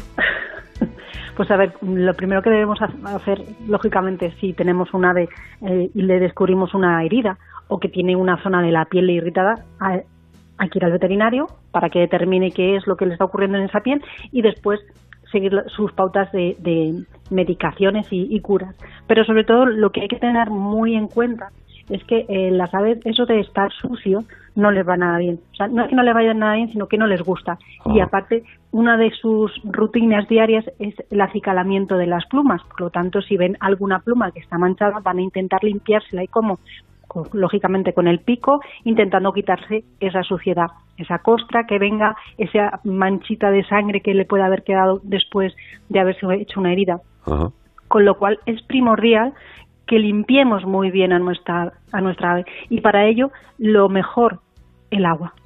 Agüita tibia, para Ajá. que no se nos eh, constipe, no se nos resfríe, porque son muy pequeñas y su temperatura, pues, eh, puede ser muy alterada en caso de que se moje en exceso y más ahora con las temperaturas que tenemos. Y sobre todo, lo más importante es que vamos a aplicar las pomadas o los eh, antisépticos que nos indique el veterinario, pero debemos asegurarnos de que el plumaje no se ve, no se mancha o se mancha mínimamente, porque si no ella va, como decía, a, a tusarse la pluma para que esté limpita y evitar primero que tengan eh, eh, manchas, que tengan restos de sangre que pueden atraer a los posibles depredadores, y esto entre comillados, porque ellos eh, viven en un entorno controlado, pero su instinto salvaje, por así decirlo, les obliga o les insiste en que tienen que estar limpios y que eso tiene que desaparecer para no atraer la atención de pues eso de depredadores. Cuando tenemos una costra o una zona bastante amplia que mm, hay una cicatrización ex- excesiva y que genera pues supuración y demás, eh, debemos evitar que se piquen porque va a provocarse mayor herida y la mejor manera es enriqueciendo el entorno. Es decir, pues eh, guardando mm, chuches o premios en zonas en las que tengan que estar tiempo en- interactuando para conseguirlo, de tal manera que intentamos desviar su atención de, de esa eh, Sí, del Desde- intento de rascado, evidentemente. de, de- de ese atusamiento que tienen. Oye, ¿vale? pero un- una cosa, pero también, también llegado el caso, eh, hay collares isabelinos para pájaros. O sea, sí, eh, pero que- no que- para todos los tamaños. Exacto, o sea que... eh, O sea, a un yaco, es decir, a un loro de, de gris de cola roja, pues sí que a lo mejor le podemos poner un, un isabelino, pero a un mandarín a lo mejor se nos pone un poco más complicado. hombre, a un, dia- a un diamante mandarín sería un collarcito isabelinito, Sí, pequeñito. Pero luego hay otro truco mucho mejor. Sí. Y es que si vemos que nuestra mascota, a pesar de nosotros poner todo nuestro esfuerzo en mantener esa zona limpia, en que no se pique y demás, sigue insistiendo en ello, pues lo que podemos hacer es cogemos un flexo de los de toda la vida, Sí. ¿vale? Una lámpara. Una, un- sí, una, una lámpara. Ponemos una bombilla roja y la encendemos. ¿Por qué? Porque esa eh, luz roja va a hacer que él no identifique la zona de costra o manchada de sangre o de supuración como la zona de herida o le va a costar más. Entonces vamos a, a volver un poquito loco en el sentido de que no va a saber muy bien qué es lesión y qué no es lesión. ¿Vale? Ostras, qué bueno, tío. O sea, la, Por lo tanto, la se quedará lámpara roja más de disimule. tranquilo, entre comillas. Qué maravilla. Sí, de disimule, exacto. Oye, eh, viniendo este tema a colación, mm, yo no sé si recordaréis, eh, algún oyente que esté ahora mismo, igual se acuerda de una situación que pasó en este programa. No sé si Iván sabe por dónde ver, voy o vea. sí. Pero hace, hace años, ¿eh? Sí. hace años, llamó una persona también de Andalucía, con, Ah. ese, con ese maravilloso gracejo, y dijo, pues mira, yo es que tengo un canario que se pica mucho, lo llevé al veterinario, y el veterinario pues le hizo pruebas y tal, pero el animal se seguía picando y, al final el veterinario decidió vendarle. Y, y Sí. ve- y vendó completamente al pájaro. Y claro, pues el pájaro vendado. Una momia. Exacto. Entonces el pájaro estaba vendado y le tuvieron que poner en el suelo de la jaula. Se pues, fue rodando para la jaula Exacto. pobre. Una tapita con agua y una tapita con comidita. Y el animal iba rodando. Vendado. Iba rodando vendado. Sí. Y, sí, y eso ahí entra camoncito. el cachondeo, el cachondeo del que estaba llamando, que creo que era una señora, Sí. creo, no me Sí. acuerdo. Y dice, ¿y sabes cómo llamamos al animal desde entonces? ¿Cómo? Tutankamoncito. Sí. Como un flamenquín, ¿no? Estaba ahí. Tutankamoncito, tío. Sí, es que mm, son eh, muy persistentes en ese comportamiento Hombre. de higienizarse. Entonces, en muchas ocasiones se llegan a hacerse verdaderos destrozos. Incluso se ha dado casos en los que, por intentar quitarse la típica herida que pueden generar, que ya gracias a Dios no son tan frecuentes porque ya no se anilla de esa manera, Sí. eh, en las patitas llegan a arrancarse la patita Sí, sí, cuando tienen algún tipo de herida de- en esa zona. No, y el, Entonces, y el no, picaje, y el, pija- el picaje en especies grandes de citácidas, pues en loros grises, en guacamayos, eh, si no tienen... Sí, pero Madre mía. Sí, pero ese tipo de picaje de loros grises, de citácidas, de, de- no es tanto por las heridas, es más por el no es por comportamiento. el-. Exacto, suele venir acompañado de alteraciones en el comportamiento, de situaciones de estrés o incluso de algún tipo de parasitosis. Eh, en muchas ocasiones que no tiene por qué ser específicamente una parasitosis eh, dérmica, ¿vale? Puede Total. venir por algún tipo- otro tipo de, de- de parásito. Pero mm, también se pueden eh, utilizar este tipo de, de técnicas de eh, estimular el entorno para que sea mucho más entretenido y mucho más eh, en el que él pueda interactuar mucho más como en el caso de una ave de menor tamaño, para disminuir eh, pues el Sí, tiempo el que dedican a ese totalmente. comportamiento que no deseamos. Muy bien, bravo, bravo, muy bien. Gracias. A sus pies. Nos vemos en breve. Besitos. Venga, Hasta besitos. luego, adiós, adiós, chao, adiós, chao. adiós.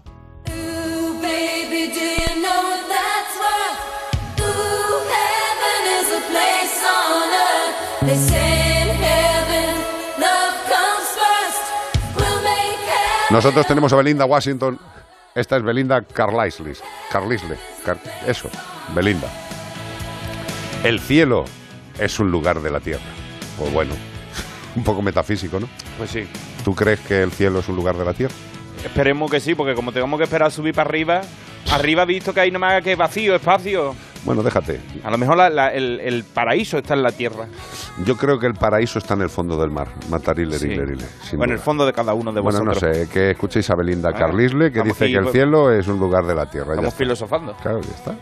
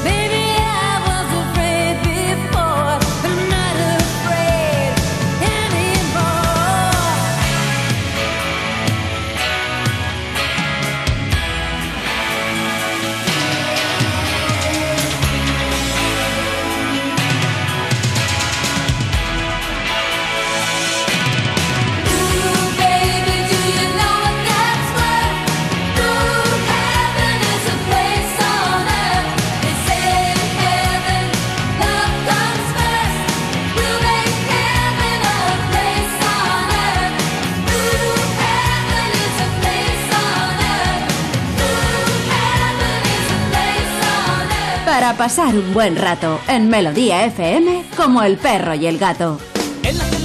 pudo elegir. Entre escombros y basuras tuvo que vivir. La calle le hizo y se rebeló. Y es que tío no hay dinero. Es un gato. ¿Qué pasa con los gatos callejeros? Como me gusta a mí esta canción para hablar de los gatos, ¿cómo es? Comunitarios o gatos callejeros, o porque claro, hablamos de colonias felinas, pero no todos los gatos viven en colonias felinas, hay gatos que simplemente viven en la, en la calle.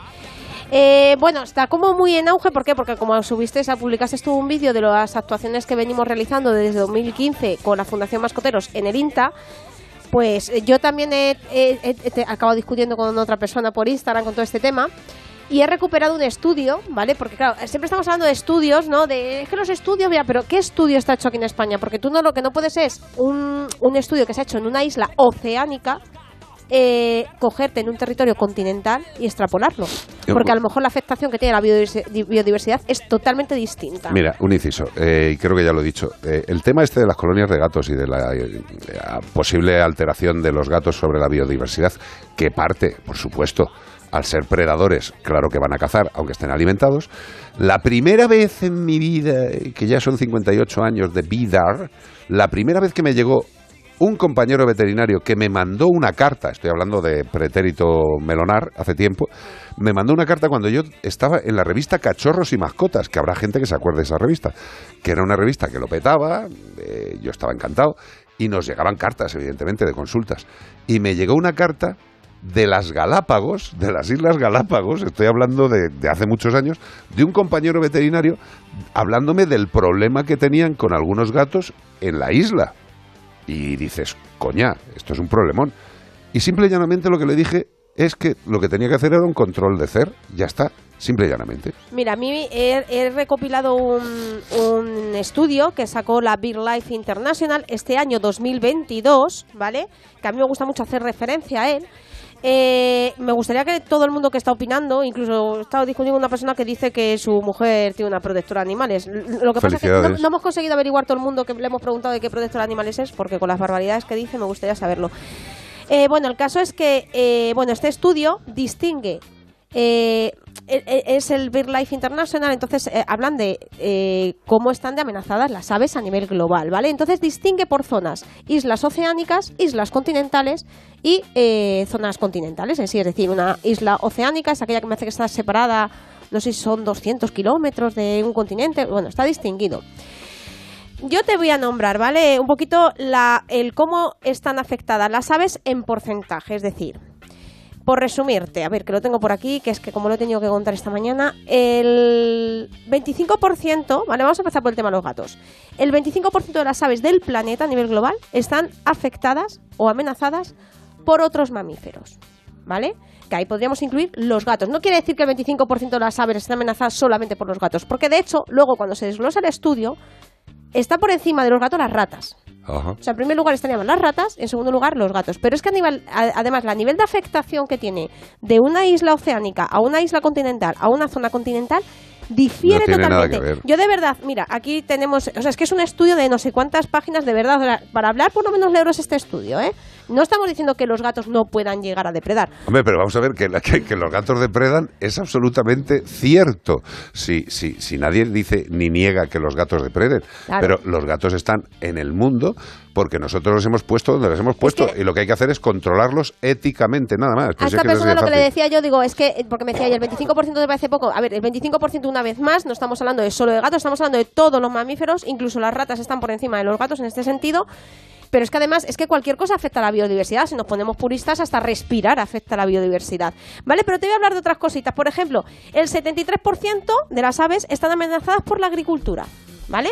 Por el, los venenos de la agricultura. el principalmente. 50% por la tala de árboles, Sí. el 34% por el cambio climático y el 38% por la caza, que esto sí que es responsabilidad nuestra. Exacto. O sea, estamos hablando, estamos culpando a los gatos de una depredación natural, que está claro que los gatos no deberían de estar donde están los pobrecitos porque mayormente provienen de los abandonos, pero eh, nos está preocupando tanto el tema de los gatos cuando estamos hablando que, según un estudio bastante potente, estaríamos hablando del 18, 15% la afectación, cuando hay otras cosas como la tala de árboles, el cambio climático, la agricultura extensiva. La- las eólicas. Claro, el 73% que Las eólicas se llevan unos cuantos miles de. Entonces, de eso ya, pájaros hagámonoslo todos los mirar. Es que además yo prefiero vivir en un mundo en el que eh, seamos un poquito éticos. Si realmente el problema o pueden causar problemas los gatos, yo prefiero una solución ética. ¿Vale? Es que somos personas, me, me refiero, somos Bueno, seres humanos para lo que queremos, ¿o algunos, qué? algunos. O sea, es mejor cargárselo. O sea, de verdad, yo prefiero vivir en un mundo ético. Es que además, si miramos para atrás un poquito la historia, siempre que hemos hecho barbaridades de estas, bien sea con los seres humanos o con otros animales, nos ha ido fatal. Bueno, Entonces, seamos un poquito... Pero el ser humano es uno de los pocos seres que tropiezan varias veces con la misma piedra. No, con la misma mierda.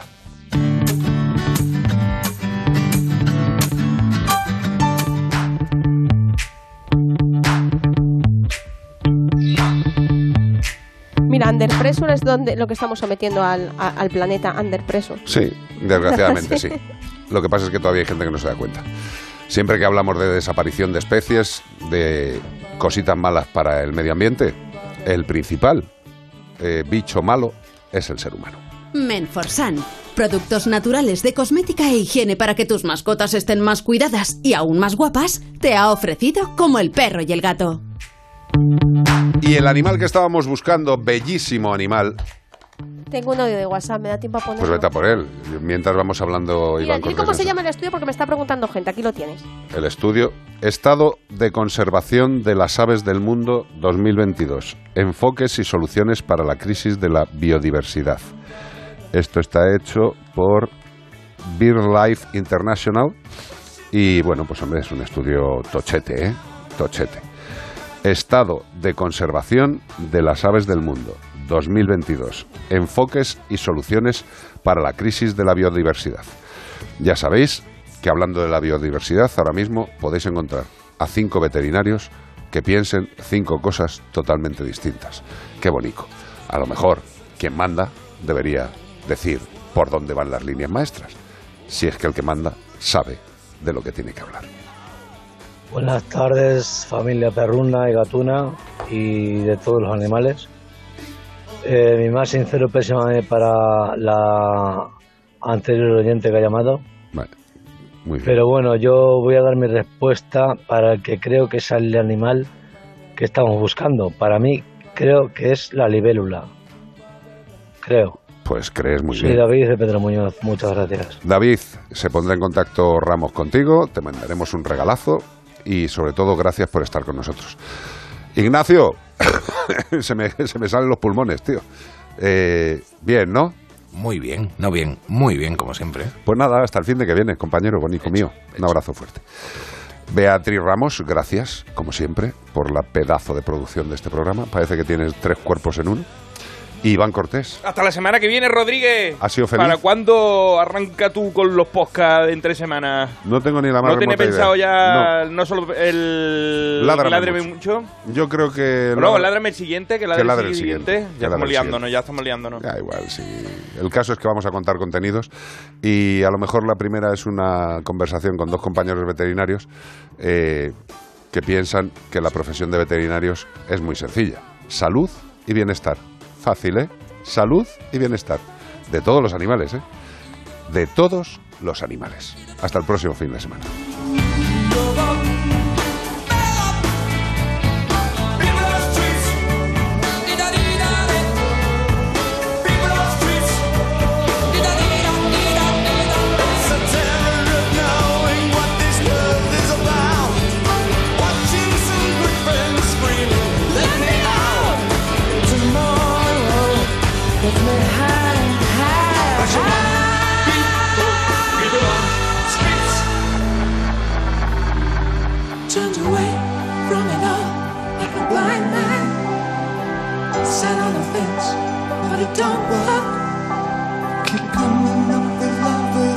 Slashed and torn. Why?